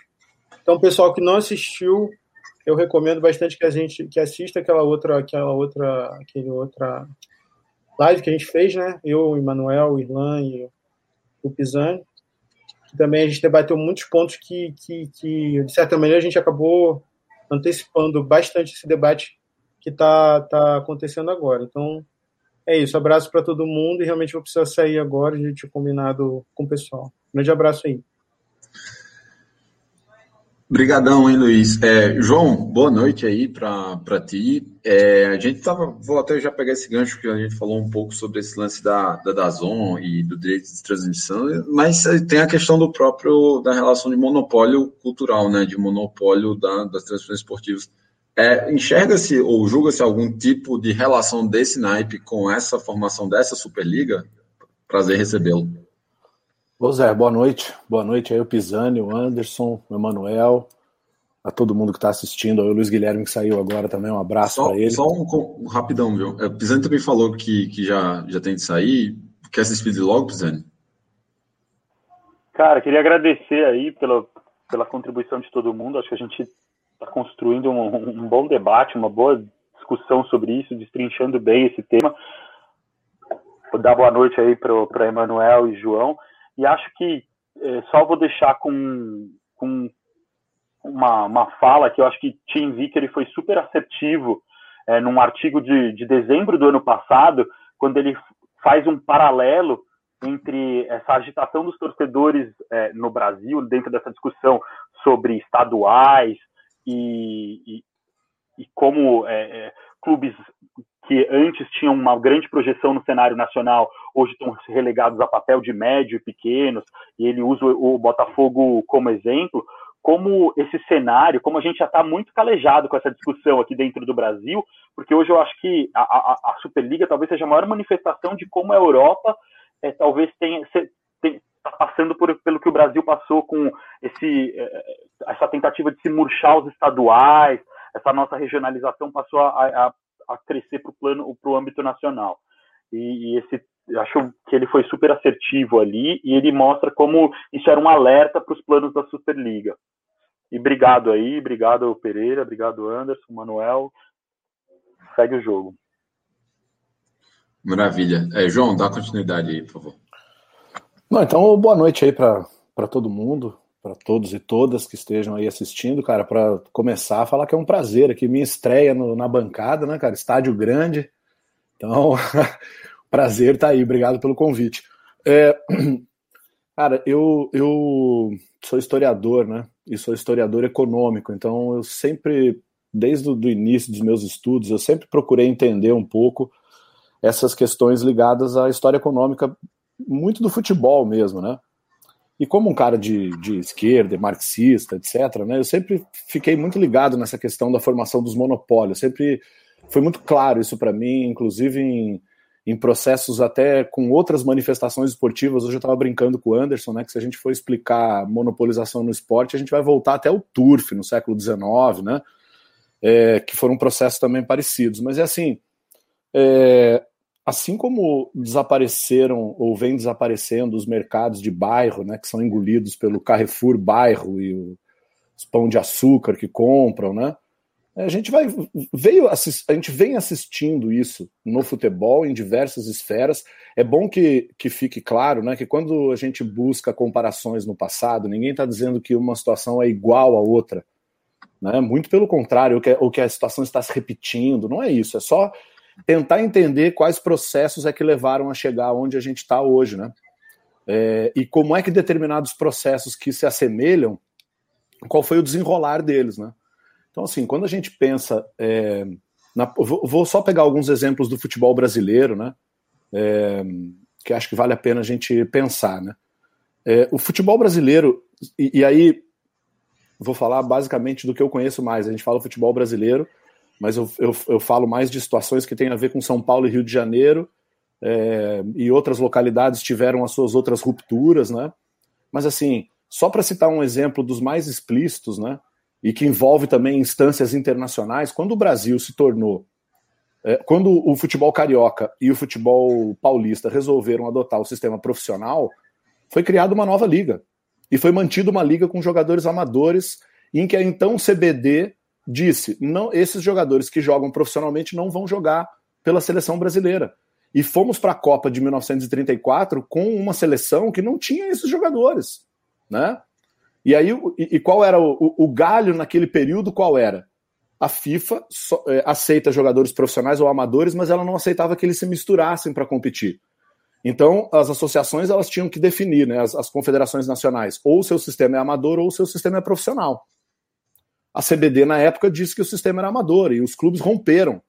E nós tivemos campeonatos em 34, é, em 33 e 34, campeonatos que eram campeonatos organizados por uma liga de jogadores profissionais no Brasil e o campeonato que era regulamentado pelas ligas da CBD. Né? Na época eram ligas até municipais, nem eram estaduais. Né? Então, quando é, a, a, ideia, o que, que se disputava naquele momento? O monopólio. Né? O monopólio do, do mercado de entretenimento que naquele momento estava se tornando, né, estava se, se, cada vez é, se tornando mais parte do capitalismo desenvolvido, né, então estavam se desenvolvendo novas relações de trabalho, no, mais estádios estavam sendo construídos, né, melhores dos grandes clubes. Então, uh, o, o, que, que, o que, que vai acontecendo, né? É, se a gente puxar um pouco mais atrás, os clubes do Rio de Janeiro, por exemplo, se fecharam para não deixar os clubes da Liga Suburbana entrarem na, na, na, Liga Maior, que eram clubes que tecnicamente podiam disputar o campeonato, mas não tinham as relações políticas que eram interessantes naquele momento, isso na década de 20 ainda, né? Então, o que, que vai acontecendo? A gente chega, é, porque uma das, das questões, né, uma das questões que foram levantadas, e eu mesmo hoje coloquei isso no Twitter, né, acabei de, de, escrever um artigo com o professor Sérgio Gigo, a gente submeteu para uma revista, justamente sobre a Copa União. Né? É, e, e o que, que aconteceu ali na Copa União, né, em 87? Se a gente olhar para trás, o Campeonato Brasileiro foi criado, né, com esse nome, foi criado em 71 como um projeto de integração nacional da ditadura militar. Dentro desse contexto, foram construídos estádios em estádios públicos estaduais com governadores da arena, né, que muitas vezes deram nome a esses estádios, em várias capitais do Nordeste, do Norte e do Centro-Oeste do país. E à medida que esses estádios foram sendo construídos, foram sendo colocados clubes dessas regiões. E de outras, né? Eu estou falando só dos estádios municipais, é, estaduais, né? Havia estádios municipais, estádios privados, e aí esses clubes foram entrando. A gente, todo mundo conhece, né? A, a história do Campeonato Brasileiro de 79 com 94 clubes. Então, o campeonato de 87 era uma tentativa de ir acertando esses problemas todos, né? Diminuindo, acertando, colocando clubes, ajeitando, e o Campeonato Brasileiro da primeira divisão de 86 teve 88 clubes. Ele iniciou com 88 clubes. Então, o que foi a Copa União? Né? Uma tentativa dos clubes grandes do Brasil. A CBF começou a dizer que não tinha condições de, de fazer o, o campeonato, né? Óbvio, um campeonato desse, quem é que vai bancar a passagem de tanto clube assim, né? num calendário louco daquele. E aí foi uma tentativa de se, dos grandes clubes brasileiros, dos que se diziam os maiores, né? os 13 maiores, que diziam ter mais torcida, uh, eles acabaram criando um, um campeonato, né, um, um, grupo, o Clube dos 13, para mais uma vez o quê? Monopolizar. Né?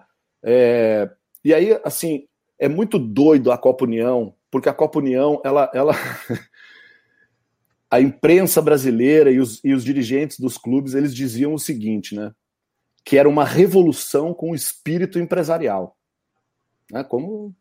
Então, assim, Vejam os termos: revolução e espírito empresarial. Né? Então era aquela coisa da Coca-Cola, pintar o logo no meio do gramado e patrocinar quase todos os times, e a transmissão dos jogos de televisão aos domingos, que era um escândalo, falavam que ia acabar o futebol e tal, né?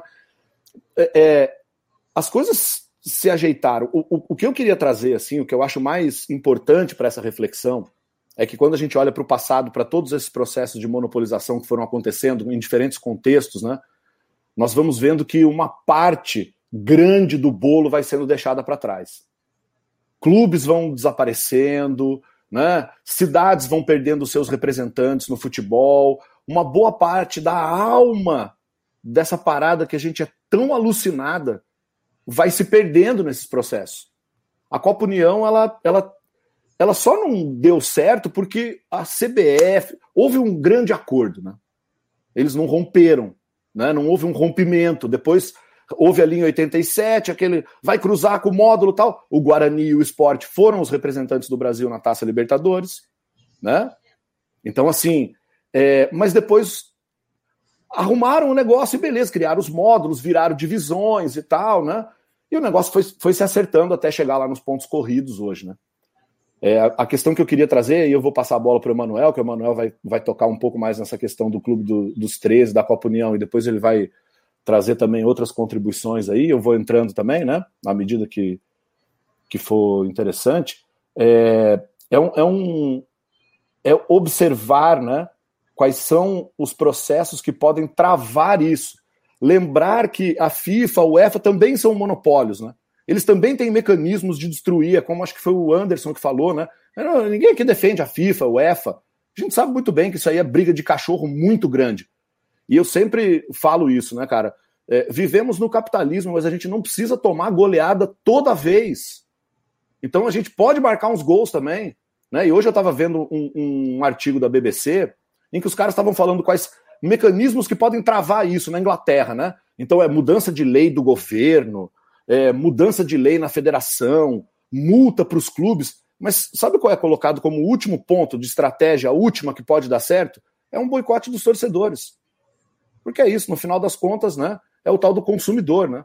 Agora é muito difícil você achar que vai conseguir fazer é, um boicote total a uma liga como essa, né? Então é o que, que vai acontecer se um negócio desse for aprovado? Que, como é que vai ser com os outros times? Como é que vai ficar a tal da pirâmide? Né? Como é que vão se produzir novos jogadores? Acho que é mais ou menos por aí, né? Não, aproveitar já para fazer essa relação com o Clube dos 13, né? Pegando aqui o comentário da Bianca, o Clube dos 13 foi uma vergonha. Mas com esse número não tinha como ser bom, né? Boa noite. É, então, boa noite e boa tarde a todos e todas que estão nos assistindo. Ao Zé, ao Anderson, ao Malaya por ter aceitado o convite, que veio em cima da hora para participar. É, mas foi muito nesse sentido, porque eu queria fazer minha colocação, já que na live anterior, quando surgiu mesmo o rumor de que ia para frente essa ideia da Superliga Europeia, é, a gente fez logo aquela live. Naquela live eu acho que a gente debateu já bastante, antecipou muito do, do que está sendo discutido agora.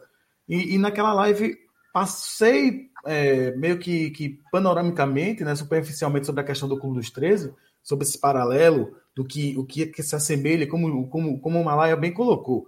É bom a gente deixar bem claro a, a, a história ela se repete, mas os fatos são, tem, estão dentro do seu do momento histórico, da sua conjuntura histórica, elas não são iguais, né? Se, se, se, assemelham. Os fatos históricos se repetem no sentido de que a gente pode identificar pontos e que, e que a gente, ah, isso aqui já aconteceu de alguma forma muito parecido com o que está acontecendo agora.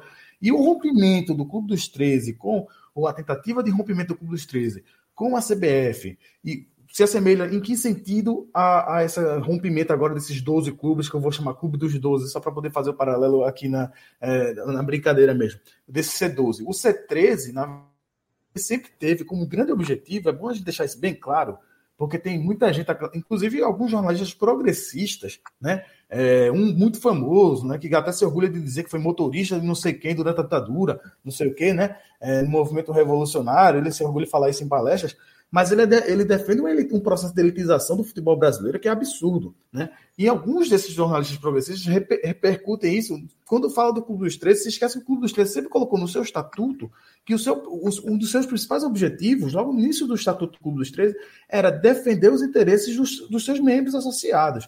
E outra coisa, o Clube dos 13 se autodenominava os grandes clubes do futebol brasileiro né, excluindo que o Brasil é um país de dimensão continental que tem grandes clubes em várias praças, em várias cidades, em, em várias regiões.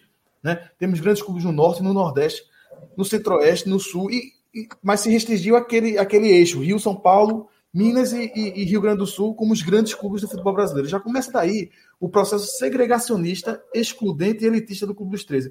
Que quando ele surge com a ideia de, de formar a sua Copa, o seu torneio, Claro que havia o contexto político da disputa com a CBF, é óbvio que a CBF era extremamente é, desorganizada, é óbvio que o futebol brasileiro sempre foi politizado, continua sendo, até hoje. Né? É, e o, depois o Clube dos 13 entrou nessa onda também. Mas o Clube dos 13, quando surge, ele não surge porque quer tornar o futebol brasileiro, melhorar o futebol brasileiro, quer, quer transformar o, o futebol brasileiro em, em, em, em, algo correto. Ele, ele surge porque ele, ele quer monopolizar para si, como, como o Malé já colocou, a organização do, do principal competição do, do, do, país. Ponto. E nesse sentido, ele era excludente porque a própria proposta de Copa União, nos dos primeiros anos, não previa rebaixamento. E era, era exclusivista, porque eram apenas os 13 fundadores do Clube dos 13, que eram os 12, né, os, os grandes clubes dessas maiores cidades, né, só no ponto de vista econômico né, do Brasil, Rio, São Paulo, depois é, BH e, e, Porto Alegre, aí chamaram o Bahia, porque estava numa cota do Nordeste, e ficou naquela Salvador Recife, aquela velha disputa, né?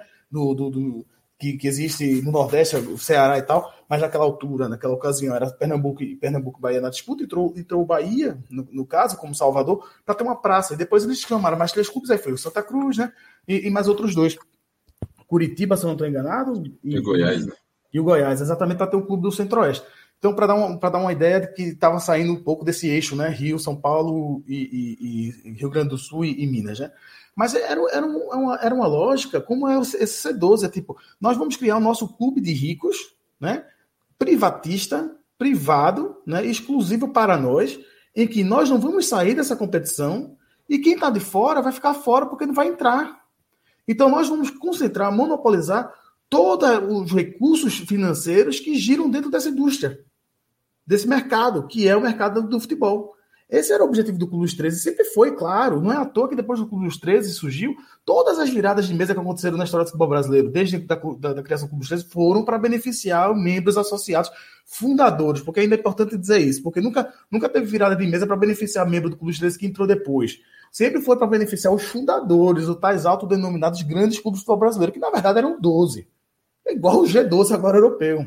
Tá? Então, por exemplo, em 92, o Grêmio disputa a Série B e ampliam a, o, o, número de acesso de clubes, porque o Grêmio não ia se classificar para a Série A, passam a subir 12 clubes, porque o Grêmio subiu, sei lá, no oitavo, coisa assim, no, na classificação. Aí no Campeonato 93 inchado, o que é que eles fazem? Dividem em quatro grupos, A, B, C e D. Os grupos A e B é onde tem os clubes do Clube dos 13, e os clubes do A e B, A e B não caíam. Não caíam de divisão, só caíam de C e D. Eu lembro até hoje do Náutico e Ceará que eu fui, que o Náutico, o Náutico se livrou e, e isso não estou falando 93. Eu fui nos aflitos, o Náutico se livrou e o Ceará caiu. O, o, o, Atlético Mineiro e o Botafogo fizeram campanha, as piores campanhas do campeonato daquele ano e não caíram, porque eram membros fundadores do Clube dos 13 estavam protegidos. Protegidos por, por, essa, por essa lógica segregacionista do Clube dos 13. E é justamente isso que vai acontecer com, esse, com essa Superliga Europeia. Que os 12 fundadores nunca vão deixar de participar. Porque são fundadores. E a lógica do Clube dos 13 também se repete aqui, a gente já, já, já foi mencionado anteriormente, né? Alguém falou que ficaram em 11 primeiro, ou seja, pior ainda, né? Pior ainda. E aí subiram 12, uma aberração. Depois a gente tem outra revirada mesa. A Copa João Velange é uma aberração por conta, porque todo mundo fala do Fluminense porque foi puxado da Série B. Deixa eu falar isso aqui antes de, de falar da questão das, das contas. Todo mundo fala do Fluminense, mas deixa eu fazer uma correção histórica que é o Fluminense. A virada de mesa foi para beneficiar o Botafogo, que ia ser rebaixado, Aí o caso Sandro Hiroshi, o Botafogo conseguiu os Isso. pontos do jogo contra o São Paulo. E aí caía o Gama, que estava estreando na Série A, né? E aí, só que pela legislação, o, o, Botafogo não ia receber os pontos do São Paulo. O São Paulo deveria perder os pontos naquele jogo. Então houve Isso. todo um embrolho na justiça e o Gama conseguiu, no fim das contas, ganhar na justiça e, no, e a CBF ficou naquela. não podia não podia organizar o Campeonato Brasileiro porque tinha uma decisão da Justiça, mas também não, podia, não ia descumprir uma decisão da Justiça Brasileira por uma questão política, porque o Gama era muito forte em Brasília na altura, então teve uma divisão do PFL muito grande. O PFL tinha o vice-presidente da República na altura, né? Marco Maciel era vice-presidente vice do FHC. Então teve todo esse brolho. Aí no fim das contas fizeram aquela coisa inchada, puxaram Bahia e, e Fluminense da Série B, que era do, do, do Clube dos 13, mantiveram o Botafogo, né? E o Gama terminou ficando. E o módulo dos clubes do Clube dos 13 não tinha rebaixamento. Em 2000, de novo, os clubes. Essa lógica de eles estarem protegidos da, dessa tal mérito esportivo, de você ter o ascenso e, e descenso no futebol, que faz com que um time saia da quarta divisão, como a Chapecoense, com todo o contexto que tem a Chapecoense, mas sai da quarta divisão ganhando, subindo quarta, terceira, segunda, primeira, para depois chegar no Sul-Americana e tudo mais. Nesse modelo que o Clube dos 13 sempre tentou implementar no Brasil e que o C12 agora europeu quer fazer para a Superliga Europeia, uma Chapecoense não vai existir. Né? Uma Chapecoense não vai existir. Um clube nordestino disputando uma Sul-Americana não, vai, não, não existiria na, na, lógica do Clube dos 13. Como um clube da periferia ou da periferia europeia não vai disputar essa grande competição que eles querem criar para eles, só para eles. Esse é o paralelo. Um outro paralelo interessante é o, o, o domínio que eles queriam ter sobre a, Liga dos Campeões na, na negociação dos direitos é, de transmissão e tudo que envolve questão do, comercial de negociação do, do, da Liga dos Campeões. Eles queriam assumir para eles esses 12 clubes esses grandes clubes, né? Que eles queriam ser 15, na verdade, né? é porque Bayern de Munique, Borussia Dortmund e PSG é, não quiseram participar. E isso lembra também o Clube dos 13, que a dada altura, e Anderson pode até falar é, é, também sobre isso, assumiu, por delegação da própria CBF, a negociação dos direitos de transmissão do Campeonato Brasileiro para si, e também até da publicidade estática, propaganda que tem no, no, no estádio, né? É, era do Clube dos 13. Até isso o C12 queria fazer na, na, Liga dos Campeões, como a UEFA barrou, cedeu em vários pontos, essa reforma, que também é outra aberração da Liga dos Campeões, cedeu, mas não, não, não cedeu nessa questão de, de, de os clubes assumirem a negociação dos direitos. Então, eles criaram essa Superliga Europeia que eles vão controlar isso também. Até isso se assemelha com os três. E outra ponta, como o, o, o, já foi mencionado anteriormente no outro bloco, é a questão da divisão das cotas de dentro, dentro dessa Superliga Europeia. São 12 fundadores, mas tem seis superclubes que vão receber mais depois vai dividindo, ou seja, é, um, é uma liga segregacionista com uma divisão de castas, como o Clube dos Três também tinha, porque o Clube dos Três também tinha castas dentro da, da, da sua associação, seus 20 membros, quando o Clube dos Três foi implodido em 2011, também tinha castas, tinha o Grupo A, o Grupo A1, que era o, era o Santos exclusivo ali, né?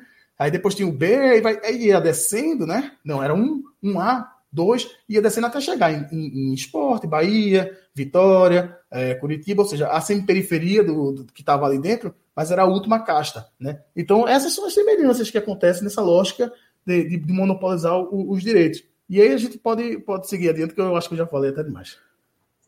Tranquilo, eu vou trazer de volta para Anderson, porque tipo, a gente teve o caso do, do Clube dos 13, mas ele não, não foi, digamos assim, um único movimento paralelo, né? A gente teve os casos agora da, da Liga do Nordeste e também da tentativa da fracassada Primeira Liga, que tem, repete alguns vícios desse tipo, né, Anderson? Isso, né? É, é importante dizer isso também, porque apareceu. Sempre aparece um monte de coisa, é curioso, porque é, do que eu, eu mais leio, tem mais brasileiro torcedor de time do topo da pirâmide defendendo a Superliga do que europeu. Né? Então, eu vou lá olhar comentário em, em jornalista da ESPN, por exemplo, o Biratan Leal fez um excelente texto no site da ESPN sobre não dá para comparar o modelo uh, dos Estados Unidos com a Superliga, apontando quais as diferenças que a gente comentou aqui na primeira parte também, inclusive. E, e aí, assim, né, esse é, esses modelos que, que surgiram, é, sim, é, era esse ponto, acabei me perdendo agora, mas era esse o ponto, né, assim, a Premier League, eu fui fazer uma pesquisa para ver como a Premier League surgiu também, porque a gente pode pensar, os clubes se revoltaram lá nos anos 90, porque precisavam refinanciar, né, e era um momento de expansão do, do capital, né, ali, de reestruturação em toda a indústria de futebol, com a Margaret Thatcher, quem é ouvinte na bancada já sabe disso, já cansou de escutar a gente falando dessas coisas. E, é, e assim, e não houve uma ruptura plena, total, né? De eu chegar, pegar um modelo e dizer, não, vai ser totalmente diferente e, e a gente vai tomar conta. Basicamente, os clubes olharam e, e disseram que, ó, a gente precisa ganhar mais dinheiro com isso aqui, né? E por vários problemas. E o que houve foi um acordo da, das federações, isso vai se reproduzir na Europa, né? O, o, que as ligas tomam conta, mas as federações ficam mais ligadas para as divisões inferiores e com a seleção. Né? Então, assim, houve um acordo, um grande acordo, porque você tira o peso, e na base é isso que a CBF sempre se justificou sobre direito de transmissão pós-Clube dos Três, né? Chegava em toda a, assembleia, a auditor, audiência pública, aliás, na, no Congresso, nas comissões de Congresso, era sempre assim. Era, ó, Uh, a gente não tem nada a ver com isso. A nossa parte é organizar o torneio. É sobre direito de transmissão, clubes e emissoras. Pronto, né? Então, era um, um acordo entre quem comandava, entre estruturava. E, e, a gente não pode também esquecer que não que houve agora, né? O que houve agora não foi uma falta de acordo, né? Houve, ou falta de tentativas, aliás. Houve tentativas, né? Na bancada fez live em fevereiro sobre isso, mas assim, é uma história que, como o Pereira bem lembrou, é, já teve Flamengo fazendo reunião, Pereira e o Luiz no, no chat privado, né? Flamengo fazendo reunião com o presidente do Real Madrid, né? Coisas do Landim, já agora. É, enfim, Flamengo, Boca e River fazendo reuniões para ver, tá, vai aparecer uma Superliga, talvez a gente entre. Né? A gente quer aparecer porque tem quantidade de torcedores, né? Porque isso conta também, conta dos países. Então, enfim, né? Sempre tentar puxar nisso e aí voltar para os casos de Copa do Nordeste. A gente teve uma live na semana passada, né? Pereira e eu participamos, enfim, é, com o Irlan, é, com Évila. Foi, foi uma live muito boa também sobre o Nordeste, mas assim, a Copa do Nordeste surge. E Bia, isso. A Copa do Nordeste surge é muito bem, é, e aí se desenvolve, né? Surge como um torneio patrocinado pelo governo de Alagoas em 94, né? Aqui, todo aqui, esporte e CRB se enfrentaram. E em 97 entra no calendário. E aí é que voltam os torneios regionais, né? Ela não entra sozinha, né? Volta torneio Rio São Paulo, Copa, acho que não lembro se já era a Copa Sul Minas, mas também. E por aí vai, né? Todos os torneios regionais. Só que a Copa Nordeste é a única que dá certo, muda o sistema para a Liga, diminui o peso já dos estaduais em 2001, 2002, que vira a Liga do Nordeste. Tem a, o modelo, é, já é organizado por uma liga de clubes, né? E é uma liga que tinha também né, os 16 clubes, se não falha a memória, que participavam, porque eram os clubes de maior torcida e mais títulos em cada estado, enfim até que em 2002 tiveram a ideia de criar o rebaixamento e de criar uma fase prévia, que inclusive o Corinthians Alagoano, que hoje não existe mais, é, foi campeão dessa torneio prévio, porque era a ideia de acabar com esse clubinho é, dos times beneficiados no Nordeste para é, se ter abertura para que outros clubes a partir dos estaduais voltassem. Né? E aí, 2010 a CBF barrou, mas teve 2003, 2010 teve o um modelo pós acordo é, na justiça e tudo mais, de 2013 para cá voltou para valer e tem aí o, o, torneio. E aí é interessante porque tirou-se em 2013, é, quer dizer, a partir de 2013 era pelos estaduais, afinal foi inclusive Campinense e Asa, que eu não lembro, acredito que não, mas Pereira talvez nem, mas eu acho que o Campinense não estava no grupo dos 16 nos anos 2000, ou estava? Nos anos 2000, dos 16 Sim, Nas edições 2001, 2002. Tava não, não disputou nenhuma, ah, nenhuma delas. Mas, mas ah. essa, essas edições também eram é, via classificação no estadual. E aí emendou, em 2000, tanto em 2000 como em 2001, foi 13 e Botafogo campeão e vice. Pronto. E aí, 2000, o que acontece? 2013 volta sem. Só que a liga, mesmo nesse formato, né? A liga era do. Não, eu acho que não, Pereira. O Asa foi campeão em, em 2000, Alagoano. 2000 e 2001, o Asa não participou de Copa do Nordeste nesse período. Eram, eram os clubes. A gente pode olhar depois, mas eram os clubes que é, compunham a liga. E aí, enfim, 2013, Asa e Campinense foram para a final. E no modelo anterior, Asa e Campinense jamais disputariam um torneio. É esse o meu ponto porque o modelo mudou para os estaduais, inclusive para não os estaduais não acabarem, serem também classificatórios para a Copa do Nordeste. E de 2013 para cá, até o ano passado, tinham sido sete campeões diferentes, enfim, Botafogo da Paraíba chegando na final e tal. Mas de 2017, 2018 para cá, criou-se a diferença de cotas e algo pior, né, em 2018, porque Esporte Bahia, e literalmente Esporte e Bahia, e entre o Vitória também, porque os times da Bahia normalmente atuam em conjunto, é, reclamaram que era absurdo um time como o Ceará não ter disputado a Copa do Nordeste em determinado ano. Que um deles corresse o risco de não disputar, porque eram eles que traziam o interesse de público para o torneio. Né? Então, assim, eu estou trazendo um modelo que, para mim, é o melhor modelo de liga que já existiu no futebol brasileiro, considerando 2013 para cá, a autonomia e o, o, o, como trabalhar o produto futebol regional. E houve isso, a gente tem aí, além de cobertura esportiva e tudo, que reproduz essas divergências. Então, tem hoje, via ranking, Pernambuco, Ceará e Bahia ganham mais vagas na Copa do Nordeste. Aí, quando alguns do Nordeste não, alguns desses estados não conseguiam vaga, eles bateram pé, ameaçaram jogar com o time sub-23 e mudou-se a regra. É o regulamento que tem uma vaga por ranking, então, né, pelo menos um deles está lá e os outros conseguem a vaguinha, enfim, fora a quantidade. É, e aí, assim, né, você tem isso, a diferença de quem ganha menos para quem ganha mais, eu acho que chega a 2,5 vezes, que está ali na média aceitável né, para a divisão de cotas, mas vem aumentando progressivamente. Então isso é importante, né? Os mesmos modelos corretos, a disputa de poder e os, os clubes é que se consideram acima na, da, nessa pirâmide esportiva, seja qual for a escala, eles tentam se beneficiar, né? Mesmo na liga. E a Liga do Nordeste é uma liga que é por assembleia, todas as decisões são por assembleia. Né? E ainda assim, enfim, eles tendo mais vagas, eles têm mais peso na Assembleia, né? Porque dá oito clubes só dos três estados, dos 20 votos. Ah, eu não lembro se são 16 ou 20 que votam no final, porque tem a fase prévia. E aí você tem, né, ainda assim, você tem oito votos vindo de três estados dos nove. Então, assim, é só para a gente observar que esses movimentos, e para a gente ter cuidado também, né, porque esses movimentos acabam é, se reproduzindo em diferentes escalas, né? A gente falou de Clube dos 13, agora a gente está falando de Copa do Nordeste. E a Primeira Liga, é, foi talvez esta, assim, o, o, o, grande, a grande tentativa de implosão vindo de cima. O Flamengo tentou disputar a Copa do Nordeste em 2014, tem ofício na internet, né, da, do Flamengo perguntando à CBF se podia. O presidente da Liga do Nordeste tinha interesse, porque achar que atrair mais público por conta da torcida do Flamengo por aqui. E o Flamengo não conseguiu, felizmente. Imagino que não tenha passado na Assembleia, enfim, seria um, um clube para entrar e devorar todo o sistema regional montado para beneficiar o Nordeste, né? O Goiás, um ano depois, também tentou, enfim, aí seria porque não queria entrar na Copa Verde e tal. Mas, enfim, né, teve essa tentativa, o Flamengo não conseguiu, passou-se alguns anos e o Flamengo disse: ah, Campeonato Carioca não interessa, não dá o dinheiro que a gente merece e a gente vai criar um torneio à parte sobre isso. Vai chamar os clubes, especialmente Flamengo e Fluminense lideraram esse processo na época, tentou chamar alguns clubes do Rio Grande do Sul, de Santa Catarina e do Paraná, especialmente, e alguns clubes já no primeiro momento disseram, ó, oh, peraí, mas assim, na hora de divisão de cotas, Flamengo e Fluminense querem ganhar mais do que todo mundo.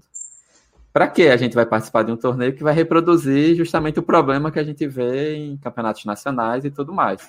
Não à toa que foi se esvaziando com o tempo, né? A gente teve, é, não desmerecendo os clubes, mas assim, a gente teve Brasil de Pelotas na época, acho que na Série C, não, já estava na Série B do Brasileiro, mas Brasil de Pelotas disputando a última edição, enfim, outros times é, que não, não tinham grandes resultados nos estaduais disputando porque ninguém queria.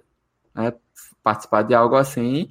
Não uhum. teve interesse quase nenhum da mídia. Né? Alguém até tinha colocado que o Grupo Globo apoiou, mas assim, foram transmissões episódicas no Sport TV. Não teve transmissão em TV aberta, não houve. E não à toa que não andou, né? Andou menos do que a Copa Verde, que ainda tem desenvolvimento da CBF. Então, assim, né, a gente teve, o Rafael está comentando aqui, né? Só uma teve alguma cobertura da imprensa, né? Então, assim, a gente teve tentativas de reproduzir esse modelo aqui. E na toa que eu disse, né? Flamengo, Boca e River, Corinthians e São Paulo e Palmeiras tentam isso. Eu fui resgatar, encerro com isso. Em 2016, né, com, também no momento de crise, né, depois, pós FBI e devassa no futebol sul-americano, Comembol, CBF e tudo mais, os clubes fizeram pelo menos três reuniões, 32 clubes aqui do, da América do Sul, para formar uma liga sul-americana por fora da, da Comembol. E aí nessa liga também, a, os clubes organizavam, quem era da liga ia poder ter autonomia para ficar ou não na, nas competições, né? Poder, não sei se ia ter rebaixamento, qual seria o modelo. Mas eles reclamavam que ganhavam um pouco da televisão e não à toa, um dos focos da, do Alejandro Jiménez é, enquanto Alejandro Domingos, Domingues, perdão, é aumentar o, o valor dos direitos da, das cotas desde então, né? Então vem tendo um processo muito grande de mercantilização a ponto de dinheiro precisa ser conquistado, final entre River e Boca ter sido na Espanha, que eu acho que é o, o talvez seja o elemento simbólico e cultural é, mais claro né, dessa retomada da Libertadores, inclusive profissionalização, tudo mais de muita coisa, de a Taça Libertadores da América ser realizada no país que é, colonizou na, a maior parte do continente. Né? Então, assim, essas tentativas acontecem, tiveram, felizmente, de certa forma, nunca andaram, e o Luiz foi bem feliz quanto a isso também, né?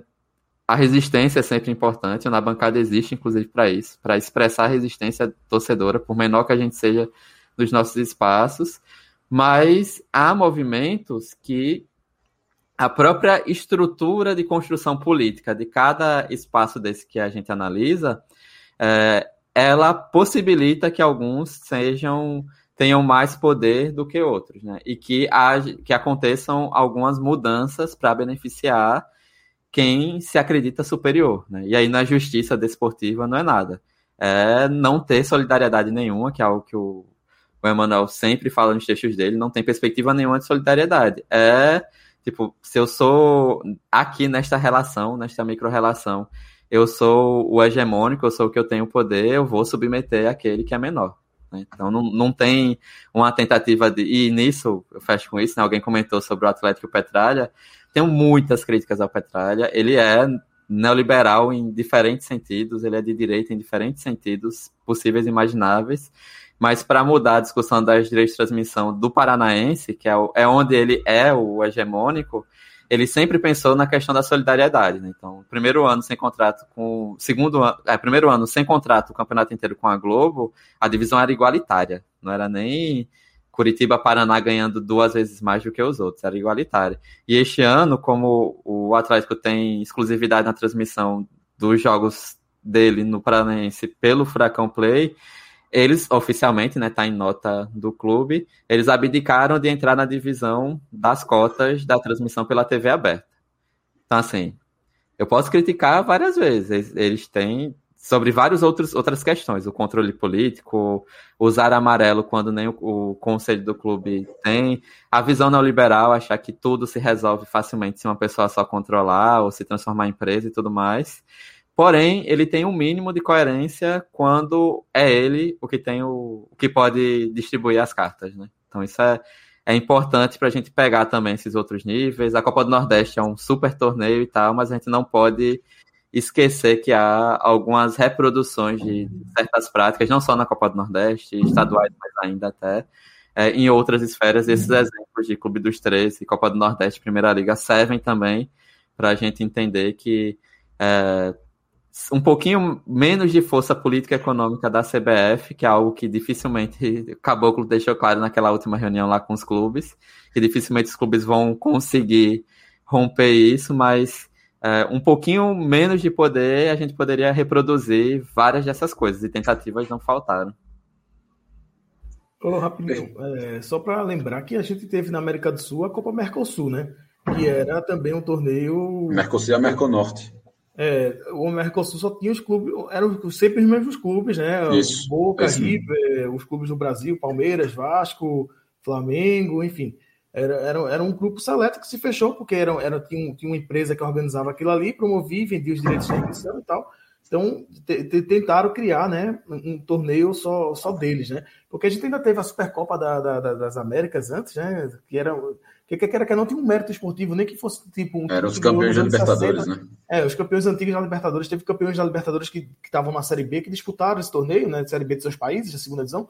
Mas eles eram campeões da Libertadores e aquele torneio era um torneio entre campeões da Libertadores. Tinha um, um quê de. Ah, mas a Mercosul não, não tinha mérito esportivo nenhum. O time participava porque estava lá. Eu podia estar em último no Campeonato Nacional e, e, ele ia estar na Mercosul do ano seguinte. Ou seja, que, ou seja, mais uma vez, essa lógica de você concentrar no, no seleto grupo a, a, a, acumulação de capital, né? Porque você tinha todo aquele, todo aquele recurso que ia para aquele torneio que era continental, né? Que tinha transmissão internacional, e só para aqueles clubes, independentemente do rendimento deles dos seus campeonatos nacionais. Um clube como o Vitória da Bahia chegou na semifinal do, do, do, do brasileiro em 99 e não pôde disputar nem a Mercosul, por exemplo, né? Então, enfim, é, é, é, isso a gente também já teve essa experiência. E os, os grandes clubes, como o Anderson falou, eu sempre friso isso nos meus textos, é a lógica do capital mesmo, né? É, o capitalismo é, é um sistema é, econômico expansionista, né?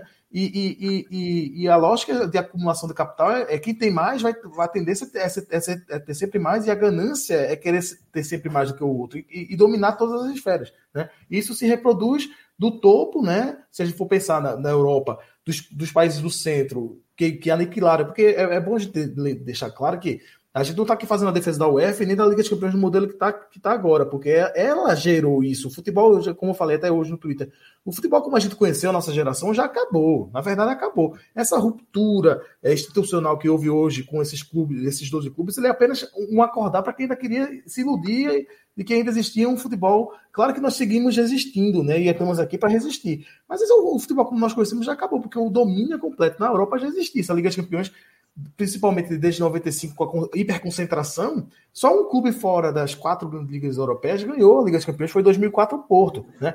Fora isso não ganhou. O Ajax chegou numa semifinal recentemente, mas fora isso é, é muito difícil, porque já há uma hiperconcentração, né? E, e, no Brasil também existe isso, e o projeto sempre foi esse. É por isso que a gente estava lembrando agora do Clube dos porque era um projeto, era projeto mesmo, essa hiperconcentração. Não é à toa, só para lembrar, o Clube dos Direitos, quando foi implodido, tinha 20 membros. Né? E o Campeonato Brasileiro, quando se tornou pontos corridos e passou por esse processo de modernização e de organização, e se estabeleceu que num país de dimensão do Brasil, o ideal no Campeonato Brasileiro seria ter 20 clubes apenas. É apenas uma coincidência, né? 20 clubes no Campeonato Brasileiro e um clube dos 13 ter 20, ter 20 membros, inclusive com cotas protetoras para os clubes que caíram para a Série B.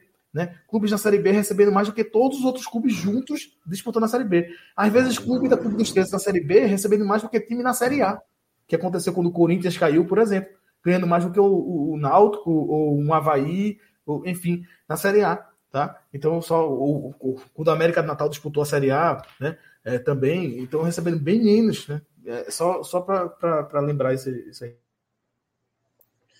Perfeito. É, o Irlan ele, ele soltou aqui alguma coisa que eu vou pedir para o João comentar, vou plotar aqui na, na tela. É, ele Irlande sugeriu para que o, o, o, professor João falasse sobre esse, essa possibilidade de movimento prejudicar o glamour dos grandes clubes. Afinal, só um pode ser o campeão. Eu, acho que o, o Irlan está comentando uma coisa que eu toco bastante na tecla, né? Foi é, é, uma defesa, por exemplo, que eu faço dos torneios estaduais no Brasil, né? É, que vai um pouco na contramão né, do, do, do, que a maior parte dos jornalistas esportivos defendem, né, e a questão de que os estaduais eles não são lucrativos, etc. E uma das coisas que a gente é, não pode deixar de ter em conta né, é que essa, essa estrutura que a gente tem, por exemplo, dos campeonatos regionais, né, vamos só pegar os campeonatos regionais. Existem muitos torcedores, existem muitos jogadores de futebol que só participam e só é, só vão ser jogadores porque tem a possibilidade de ganhar alguma coisa, tem uma possibilidade de disputar algo.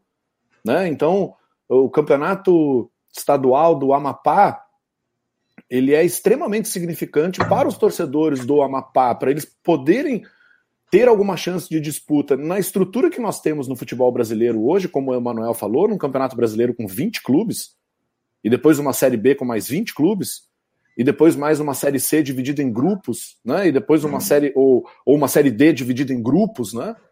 E acaba por aí. E quem não consegue chegar nessa estrutura?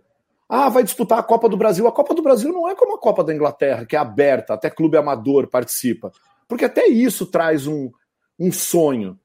E toda vez que a gente vê um clube amador chegar numa final, numa semifinal, numas quartas de final, entre, em, enfrentando um clube grande da primeira divisão, aquilo alimenta uma série de sonhos, nos torcedores, nos jogadores, nos dirigentes dos clubes, né? Então, Ô, assim. Desculpa como... te interromper, só para citar esse exemplo. O, em 98 ou 99, não lembro agora exatamente, o Nantes da França disputou uma final de Copa da França com um time amador. E recentemente o Canelas, da, da, da, da, cidade de Vila Nova de Gaia, aqui em Portugal, que é ligado aos Super Dragões, a torcida da principal torcida do Porto, chegou nas quartas de final da Taça de Portugal e é um time uhum. semi-profissional. E, e, podia ter jogado com o Porto a semifinal, se tivesse passado para a semifinal. O, o, Macaco, que é o líder da torcida, disse que no primeiro tempo ia jogar e no segundo tempo ia para a torcida, para torcer pelo Porto. Ia jogar pelo Canelas e no segundo tempo ia para a torcida do Porto. E é isso que você está falando, né? é um time pequeno, semi-profissional ou amador mesmo, sonhar. Né? E a sua comunidade, aquela cidadezinha, aquela vila, aquela aldeia, sonhar. Moreirense ganhou uma taça da Liga, é uma aldeia na cidade de Guimarães. Né? Enfim. É, o, eu, acho que é um, um, pouco isso, assim, né? Se a gente for trazer. Eu falei, é, dei o exemplo do Amapá, né? Mas eu posso pegar o exemplo do Rio de Janeiro. Se a gente pegar o exemplo do Rio de Janeiro, e o Brasil é, da, é da, dos poucos países do mundo que nós temos cidades com mais de dois grandes clubes, como o Rio de Janeiro tem quatro grandes clubes né, tradicionais, né? São, são poucas cidades do, do mundo. A gente tem na Turquia, tem na Grécia, tem, obviamente, Buenos Aires, né? Mas a maior parte das cidades do mundo apresentam dois grandes clubes. Aqui no Brasil nós temos, por exemplo, o caso do Rio de Janeiro, o caso de Recife, né? Que tem, tem três grandes clubes na cidade, é, Belém, que, que hoje o Tuna está bem mais para baixo, mas é, era um, um, clube de grande torcida, né? É, isso é capaz de acontecer porque há campeonatos para serem disputados. Ah, o torcedor ele, ele, ele, ele tem expectativa de ser campeão, né? É, por mais que né, a gente fale lá que a gente é torcedor, sofredor e gosta de sofrer e tal, a gente gosta pelo menos de ter o sonho de que a gente pode ganhar alguma coisa. Porque se fecharem todas as portas, e aí eu fico pensando nos clubes um pouco né, mais afastados dos grandes centros, se se fecham todas essas portas, os clubes não, não, não têm, o torcedor. Aí vai acontecer, né? É, o torcedor do que, que torcia para o seu clube, né, de uma determinada localidade, vai adotar o Flamengo, o Corinthians como parâmetro, né? Que já é assim, muitas vezes a gente já sabe disso. O cara muitas vezes tem dois clubes, né? Torce para o clube local e torce para o Flamengo também, porque quer ganhar mais, quer ter uma projeção nacional, mas é, é uma estrutura que precisa ser cuidada. Não pode simplesmente os grandes clubes se fecharem ali e dizer, ó, acabou e agora é só entre nós, né? Porque isso não é produtivo para o próprio, pro próprio negócio, sabe? Às vezes eu que não gosto de falar essa palavra do futebol negócio, não posso fechar o olho, eu sou palmeirense, eu gosto de ver o meu time ser campeão, o dinheiro tem que entrar também, senão não tem jogador, não tem treinador. É... Mas assim, há que ter uma estrutura mínima para que a gente possa ter uma sustentabilidade do futebol. É... Há, há, trabalhos né, interessantes que são feitos na área da gestão hoje no Brasil, conheço um deles, né, do Rafael, que foi amigo meu, é, que é amigo meu, né, cara, que, que fez o mestrado em gestão de esporte na Uninove, em que ele fez um focus group, né? É um trabalho de gestão só com torcedores brasileiros de clubes europeus. E não estamos falando do cara que torce para o Palmeiras e para o Liverpool. Não, o cara só torce para o Liverpool, só torce para o Chelsea, só torce para o Real Madrid. E não são garotos, são, eram pessoas maiores de idade, até porque ele não queria entrar naquela coisa de ter que fazer entrevista com um menor e tal. Então, assim, isso é uma realidade. Então, é, o, que, que vai acontecer com o nosso futebol local, com a nossa torcida? É o que o Manuel falou, aquele futebol que a gente conhece, aí eu vou até mais fundo, né, Manuel? futebol com bandeirão no estádio, com, com pirotecnia, com. Esse aí não tem mesmo. Não tem mesmo mais, né, cara? A gente vai resistir, a gente vai estar tá lá onde tiver uma cadeira, a gente vai estar tá em pé em cima da cadeira, ou a gente não vai se recusar, a gente se recusa a sentar, vai vir o steward, a gente vai dizer que a gente não vai sentar, né? Mas. É, e, e, o, e o, o, resto ali, o entorno, nós vamos resistir em, em relação a isso, mas será que os times menores conseguem resistir? E depois como é que se alimenta essa, essa estrutura lá de cima, né? Como é que, e os torcedores locais? Vai ser tudo isso? A gente agora vai virar tudo McDonald's, né? É a McDonaldização do. E a, tem até um, um, artigo bom da sociologia, né, cara? Que o cara fala que é a McDonaldização e a Disneyização do futebol inglês. Que é justamente isso, né, cara? Você. É, ele mostra como elementos da Disney foram começando a invadir o futebol inglês nos anos 90, né, o artigo dos anos 90, é, início dos anos 2000, se eu não me engano, e depois a, a McDonaldização, né? Essa coisa tudo empacotada, tudo igual, vai, entra, some, consome, vai, vai, vai. O estádio tem que ser multiuso, tem que atender um monte de coisa. Ah, cara, eu acho, acho bem complicada essa situação, bem complicado, bem complicado. O futuro que nos, nos, nos aparece pela frente aí é bem tenebroso e nos, nos apresenta grandes lutas aí pela frente, grandes resistências, né? Estava no mudo. É, a gente já está chegando aqui nos, nos últimos é, minutos aí da live. Eu só vou pedir para o Manuel ele pontuar sobre a, a, questão PSG, interesses do Catar dentro dessa, dessa Superliga, porque tem um embrólio geopolítico aí interessante que ainda não está sendo tão debatido assim com, como deveria. Tá bom, eu rapidinho só quero pegar o gancho que o Malaya falou da questão da formação dos jogadores mesmo, de ter uma, ter uma base para ter a estrutura, né, para chegar ao topo. Tem um, tem um questionamento, porque se a UEFA avançar mesmo com a punição de proibir que os clubes participem das competições nacionais, né?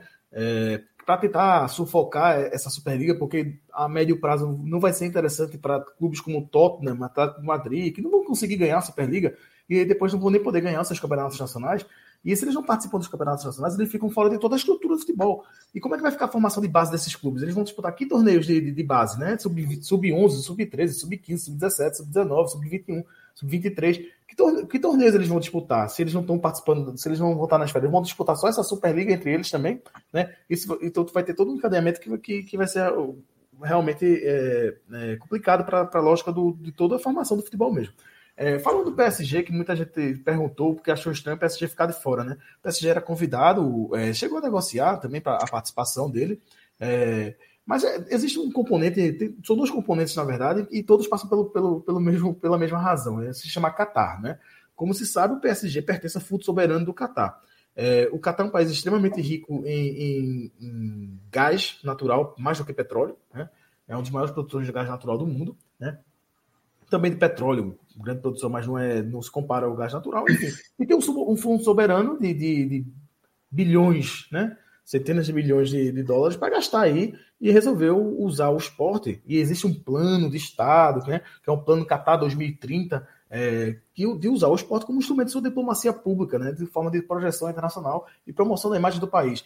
Inclusive numa componente de defesa, porque o Catar é pequeno, né, um lugarzinho assim, e está no meio de, de, de, alguns gigantes como a Arábia Saudita, que domina aquela região toda do Golfo Pérsico, né, e o Catar identificou o seguinte, se a Arábia Saudita, como recentemente tiveram quase quatro anos e meio é, quatro anos de, de, de, relações diplomáticas cortadas, né? É, a Arábia Saudita liderando e aí vários países, como Emirados Árabes Unidos, é, até o Egito, que está fora do Golfo Pérsico, mas está ali naquele contexto, romper as relações diplomáticas com o Catar. Né? Aí o Catar, aquela coisinha pequenininha, pensou assim: pô, eu sempre, sempre dou esse exemplo, né? O Kuwait foi invadido, foi invadido pelo, pelo Iraque, né? E o Saddam Hussein tinha relações boas com os Estados Unidos e avisou duas vezes, inclusive uma vez uma comissão do Senado dos Estados Unidos que eu vou invadir o Kuwait ali, eu vou invadir aquele pedacinho de terra. E ninguém, ninguém ligou. Primeiro, porque achava que o Saddam Hussein não ia fazer aquilo, e segundo, porque ninguém lá, o Kuwait. Não tinha projeção internacional, ninguém se importou com a invasão do Kuwait. Depois é que houve toda aquela parada né, da guerra e tal, da, do, da, da, da, invasão dos Estados Unidos e que o rompimento dos Estados Unidos com Saddam Hussein. Mas o, o Qatar não quer ser o novo Kuwait, né? Então, para você não ser o novo Kuwait, você tem que ser conhecido, você tem que ter, as pessoas têm que saber que você existe, né? Que é um país que tem uma legitimidade internacional e o direito a existir como, como um país soberano, não ser invadido por, por um gigante que está no seu entorno. Então, o uso do futebol e do esporte, de modo geral, é, é nesse sentido também defensivo. A projeção do, do soft power do Qatar é nesse sentido também. E entra aí o, o PSG como, como grande é, é, é, holofote, né? A, a grande plataforma de, de projeção do, do, do, do, Qatar. Então, além, além do PSG, tem a, a, o Qatar tem a questão da Bein Sports, que é a empresa de, de, de televisão do, esportiva do, do, do Qatar, ligada à Al Jazeera, né? E, e, e, ela é detentora dos direitos de transmissão na região do Golfo Pérsico da Liga dos Campeões. Então, a, a Liga dos Campeões é um dos principais produtos da Bein Sports. E ela não quer que é uma Superliga, crie uma concorrência no produto que ele tem, né? que é a Liga dos Campeões. Mas tem um outro componente, né? O Qatar tem, nesse momento atual, é tem como um grande parceiro da sua estratégia, justamente de instrumento de diplomacia pública, diplomacia do esporte, de projeção da imagem através do esporte, a própria UEFA. Né? A seleção do Catar está disputando, as disputando, entre aspas, as eliminatórias da Copa do Mundo, que vai ser no Catar, está disputando como partidas amistosas dentro de um grupo das eliminatórias da, da, da Europa, que é o grupo de Portugal, inclusive. Né? Então o Qatar daqui a pouco vai jogar, vai fazer jogo contra, contra Portugal de Cristiano Ronaldo. Isso tem uma projeção da, da seleção nacional e também tem, permite a seleção nacional ter, ter uma maior competitividade para chegar em 2022 e ter uma competitividade mínima, porque disputou alguns amistosos com, com seleções de, de, um, de, um, nível maior, tecnicamente. Né? É, então, nesse momento, o Qatar é aliado da UEFA. Então é óbvio que o PSG, que é, que é parte do instrumento dos interesses geopolíticos do Qatar, não vai romper com a UEFA nesse momento. Pode ser que depois do Mundial em dezembro de 2022, o PSG e até o Bayern de Munique, que também hoje em dia é um parceiro estratégico do Qatar, é um dos principais patrocinadores do Bayern de Munique, é a Qatar Airways, né? É, inclusive suplantou a Lufthansa, que é uma empresa aérea é, alemã, que é uma bandeira, um orgulho alemão, né? É, é, de projeção até mesmo na imagem da Alemanha, a Lufthansa, e ela rompeu o contrato com a Lufthansa e assinou com a Qatar Airways. O Bayern de Munique vai treinar, sempre na intertemporada de janeiro, quando tá lá a neve comendo solta na, na, na Alemanha, o Bayern de Munique vai para Doha fazer uma intertemporada lá e tudo mais. Então, assim, o Bayern de Munique também tem um, tem um, tem um interesse ali. Além de toda a questão do, da estrutura do futebol alemão, a Federação Alemã chegou dizendo que, inclusive, se as outras federações quiserem apoio da Federação Alemã para essa questão jurídica, judicial que vai, que vai se entrar em relação aos clubes da Superliga que, e, e que participam, querem participar dos campeonatos nacionais, mas que os campeonatos nacionais talvez possam excluí-los, enfim. Então tem a contexto da Federação Alemã também, mas o Bayern de Munique também tem esse interesse do Qatar por aí. Mas o, PSG, é claro, é inequívoco. O PSG existe como um instrumento geopolítico e diplomático do, do Qatar. O PSG não é um clube de futebol. O PSG é, é, uma, é, um, é, um, é uma empresa que é um instrumento político e geopolítico do, de um país que nesse momento é aliado da UEFA. Então ele não vai romper nesse momento, enquanto o Mundial do Catar não, não acontecer, pelo menos até 2022, o final da, da, Copa do Mundo, o PSG vai continuar alinhado com a UEFA. Depois a gente, depois a gente vê, porque a conjuntura muda, né? E aí, e, e, e aí as alianças também, também mudam. Mas é mais ou menos isso que acontece com o PSG. É, perfeito. Só pegar aqui um, uma última pergunta para a gente encerrar de vez, e aí deixo para vocês três discutirem bem. É, é sobre a, a, relação da, dessa ideia da Superliga com, com o clube empresa. Vocês acham que, por exemplo, ela vai fortalecer? Como, como é que vocês enxergam isso? Principalmente voltada para a realidade nacional, né? Ah, assim, é, é provável. A gente tem. É, a gente brinca muito, inclusive, nos grupos é, internamente que é, qualquer coisa aqui no Brasil a pessoa faz um malabarismo para defender clube empresa, né? Tem, tem texto que é impressionante. Assim, às vezes a pessoa tá, tá com bons argumentos, falando tudo certinho, e aí do nada aparece. Não, porque se fosse clube empresa, poderia ter um CEO, né? E aí ficar mais tempo, e aí o projeto político-econômico do clube poderia avançar. Mas não, tem eleição, ó, que coisa ruim. Tem eleição, aí interrompe o projeto bem sucedido. Mas enfim, né, brincadeiras à parte, uh, sim, né, sempre vai ter, apesar que neste caso em específico, uh, o jeito que está acontecendo e a historinha que a gente escuta muitas vezes em vários outros lugares, né? Primeiro crescer o bolo para depois dividir, né? Uh, é a síntese de qualquer, da maior parte das leis contra que mudam leis trabalhistas, previdência, é, talvez uma boa síntese do capital quando quer reformar algo é isso, né? Mas, enfim. Então, assim, não duvido que isso vá aparecer, mas eu acho que neste momento, como a, a negativa está sendo muito grande mesmo, talvez seja a coisa relativa ao futebol que mais teve reação negativa do que positiva, assim, muito mais reação negativa. Eu acho que nem a, a Copa do Mundo sendo escolhida no Catar teve uma reação tão forte negativa quanto essa. Eu acho que neste momento ainda não. Mas assim, né? Se é, ficar é, se isso acontecer, se acontecer o torneio e der certo, não tenha dúvidas. É, não à toa que o Petralha já se posicionou quanto a isso. Né? E o Petralha é um, um desses grandes gestores que estão lá no Atlético Paranaense há milhões de anos. Ele saiu do Atlético, segundo ele, o Atlético não, não caminha. Então não duvide que vai aparecer que certas figurinhas carimbadas do, especialmente direção do futebol brasileiro, comecem a coçar a cabeça um, quem sabe, se não dá. E, e fica como sugestão, volto a dizer, né? Eu fiz críticas à Liga à Copa do Nordeste, porque eu entendo que ela pode ser ainda maior, melhor do que ela já é. É o melhor modelo de liga daqui. Mas, assim, se for para olhar exemplos, né, a gente tem muita mania no Brasil, agora com Carioca, com não sei quem, torneio, outro torneio não sei qual, de sempre olhar para o eixo Rio-São Paulo para pegar os grandes exemplos. Né? Eu volto a dizer o que eu disse na live passada, uh, a gente precisa olhar em bons modelos que existem e mesmo os bons, e, e também entender por que esses bons modelos estruturais não conseguem alçar voos maiores, né? Mas é isso, me despeço. É, acho que a live foi boa, vi que teve um público muito bom. Tem live daqui a pouco, não sei se está acontecendo da Trivela, a gravação também sobre isso, e a gente conhecendo o pessoal lá também deve ser algo muito bom. Então é isso, né? Apoiem o, a, o Na Bancada, que agora tem financiamento coletivo próprio, apoiem a, Central 3 se puderem, fiquem em casa, né? Não adianta nada fazer discussão crítica e progressista e, e, ser negacionista quanto um momento tão complicado quanto a isso. E sigamos, né? Tentemos resistir e sobreviver. Muito obrigado aí, Anderson, por já me dar as respostas. Professor João, o senhor, você falou aqui no, no, no senhor chat. não, velho. É, foi mal, foi mal. Senhor já, não, Zé. Pô, aí você me quebra, mano. É, é, é a formalidade que meus avós me ensinaram e quando isso não acontecia, a mão acidentalmente voava no ouvido. É, então, tipo, tem dessa. Fica até vermelho, é, cara. tu falaste aí de alguns, alguns é, deste algumas indicações aí no chat, só pedir para tu reforçar, e daí, Manuel, tu já, já pegas também para a gente encerrar. Não, falei ali do. Pediram para né, a referência do nome do texto, né? É, da Disneyficação da, do futebol, disneyificação e McDonaldização do futebol inglês, né? É, que é, é, bem legal, é, é, local tradition versus globalization, né? Então, as tradições locais versus a globalização. Uh, e, e, um outro, cara, assim, eu, eu, tenho um texto que eu trabalho um pouco inspirado num outro artigo, que é um artigo de um, um cara, uma dupla, né? Dois autores ingleses em que eles fazem uma comparação, é bem interessante, cara. Eles fazem uma comparação de por que, que os Estados Unidos e a Inglaterra têm modelos diferentes né, nos esportes profissionais, assim, na, na, na sua base histórica, né?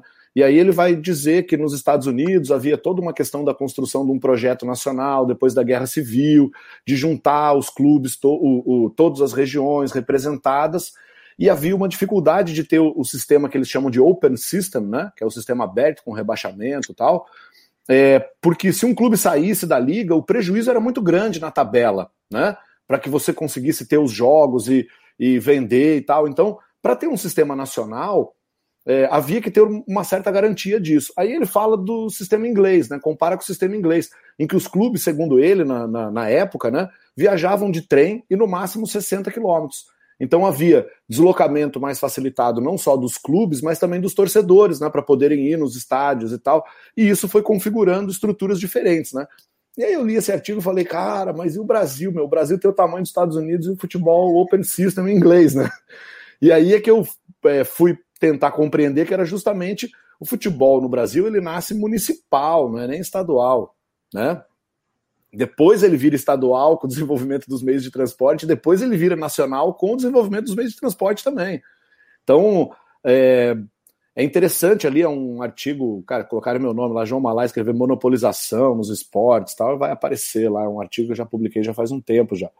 Então são, eu acho que é legal assim a gente pensar um pouco E mais uma vez, né, vou reforçar o que o Emanuel falou, né, cara? O Anderson também faz trabalhos em que faz alusões ao passado, né, cara? Ninguém está aqui dizendo que é igual, né? Teve um cara lá no Twitter lá que já veio escrever até em caps lock, né?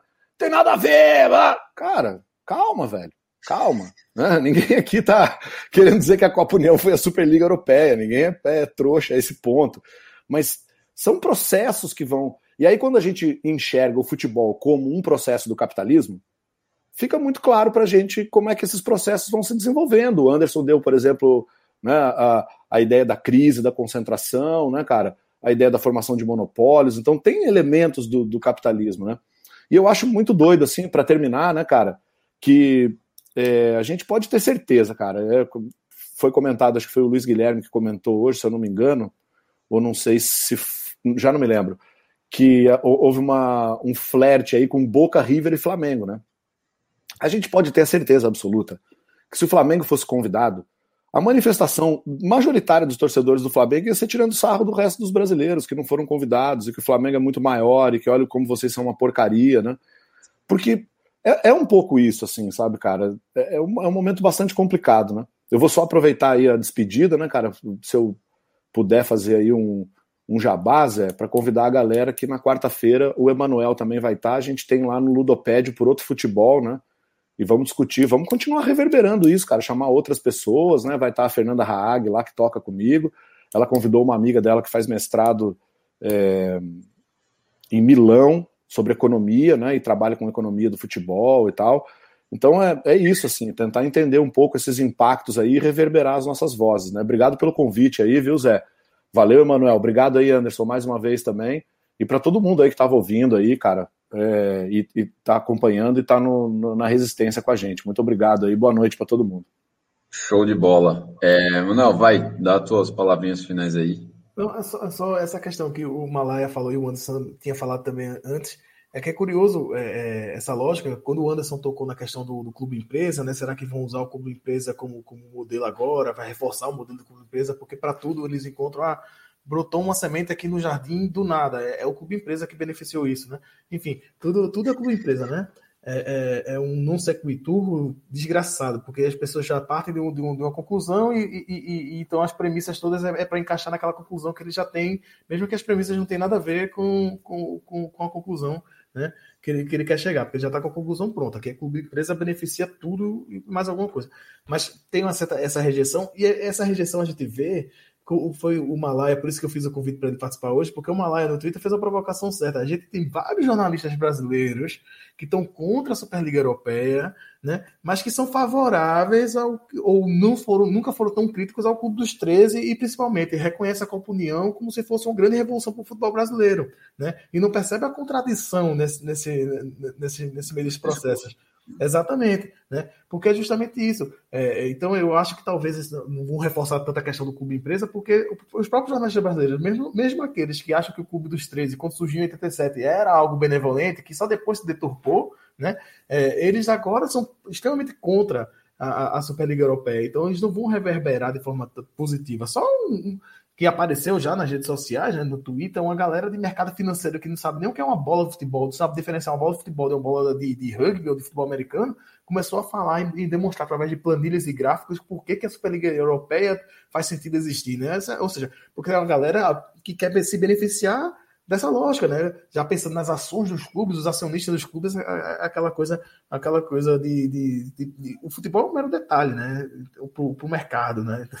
Como em tudo, tudo que é ruim para a comunidade e, para a lógica do que existe como é o futebol como nós o conhecemos, né? Como em outros setores e quando é, é ruim para a sociedade, o mercado dispara. Quando é algo bom para o coletivo, o mercado cai. E aconteceu isso, né? As ações dos clubes que estão ligados à Superliga Europeia dispararam. Quando para a comunidade, para o coletivo do futebol, isso é péssimo. E a repercussão até das torcidas dos clubes que, que, que estão participando, você for ver do Liverpool, de vários clubes, é, clubes da a, a, Fans European Supporters, que é o um grupo de, de vários. Só contar uma coisa rápida, Manuel, porque eu compartilhei essa contradição também, porque vários, vários é, principalmente o pessoal do mercado financeiro, divulgou bastante os números de valorização das ações do Juventus, mas eu, eu divulguei também das ações do Borussia Dortmund, que também subiram na mesma proporção e eles se posicionaram contra. Sim, sim. E aí, sobre isso daí, ninguém quis falar nada. Exatamente, exatamente. E, e, e, tem um contexto alemão que é bem particular, do 50 mais 1, da resistência da torcida, né? Exato. né? É, inclusive contra aí, nesse caso, contra o próprio Bayern de Munique, que é o maior defensor do fim do 50 mais 1, né? É, e, e, o fato do, do, do, time Leipzig, da, do Energético, que também comprou um clube no Brasil, porque ele é rejeitado. Ele é rejeitado porque ele furou a fila né, da lógica do, do sistema Isso. alemão e, e, diz que não é o clube da, não é do Energético, é, do, é, é, é dos funcionários da empresa, enfim, aquela, aquela coisa para poder driblar o 50 mais 1. Mas eu acho que é isso, eu acho que a gente conseguiu passar um pouco sobre, sobre o que é, é e, e, e, agradecer aí o, a todos e, e, e ao Malaya por ter topado de última hora, ter participado com a gente hoje para contribuir também ao debate, que foi bastante interessante. No primeiro bloco, com, com contexto mais histórico, e nesse segundo bloco agora, a gente entrando mais a fundo, fazendo até a ligação com a Copa do Nordeste, que é realmente é um exemplo a ser seguido e que tem que ser melhorado. É justamente isso, é um processo dialético. Né? É um exemplo positivo que existe no futebol brasileiro, mas como todo processo é dialético e tem que ser melhorado, e tem vários pontos que precisam ser melhorados, inclusive essa lógica. Eu sou, eu sou recifense e sempre fui muito crítico dessa lógica que a galera do Recife tem, até por conta da megalomania do Recife, de se achar que é o, tipo, o mundo, eu, meninos, eu vi o mundo nascendo no Recife, né, essa lógica que vem Recife dizer, o, o, o, mar é um encontro do, do Caparibe com o Beberibe, então nasceu o mar, essa coisa bem de a gente se achar o centro, né, eu sempre bati muito, na época que eu trabalhava com, com jornalismo esportivo, na redação, de, de, de, quebrar essa lógica que, que na, as pessoas não percebem, que reproduzem aquilo que nós sofremos do, desse sistema, né? Então acho que, enfim, é isso. abraço a todos.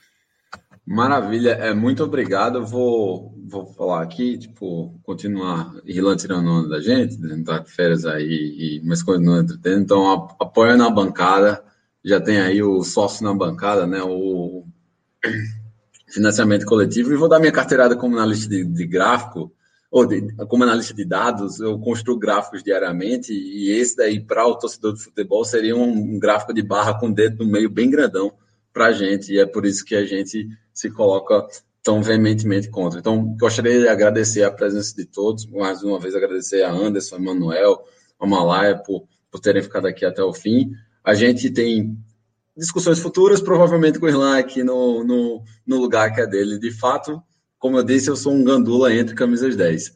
Então, muito obrigado aí por vocês estarem aqui mais uma vez. Então, até uma próxima.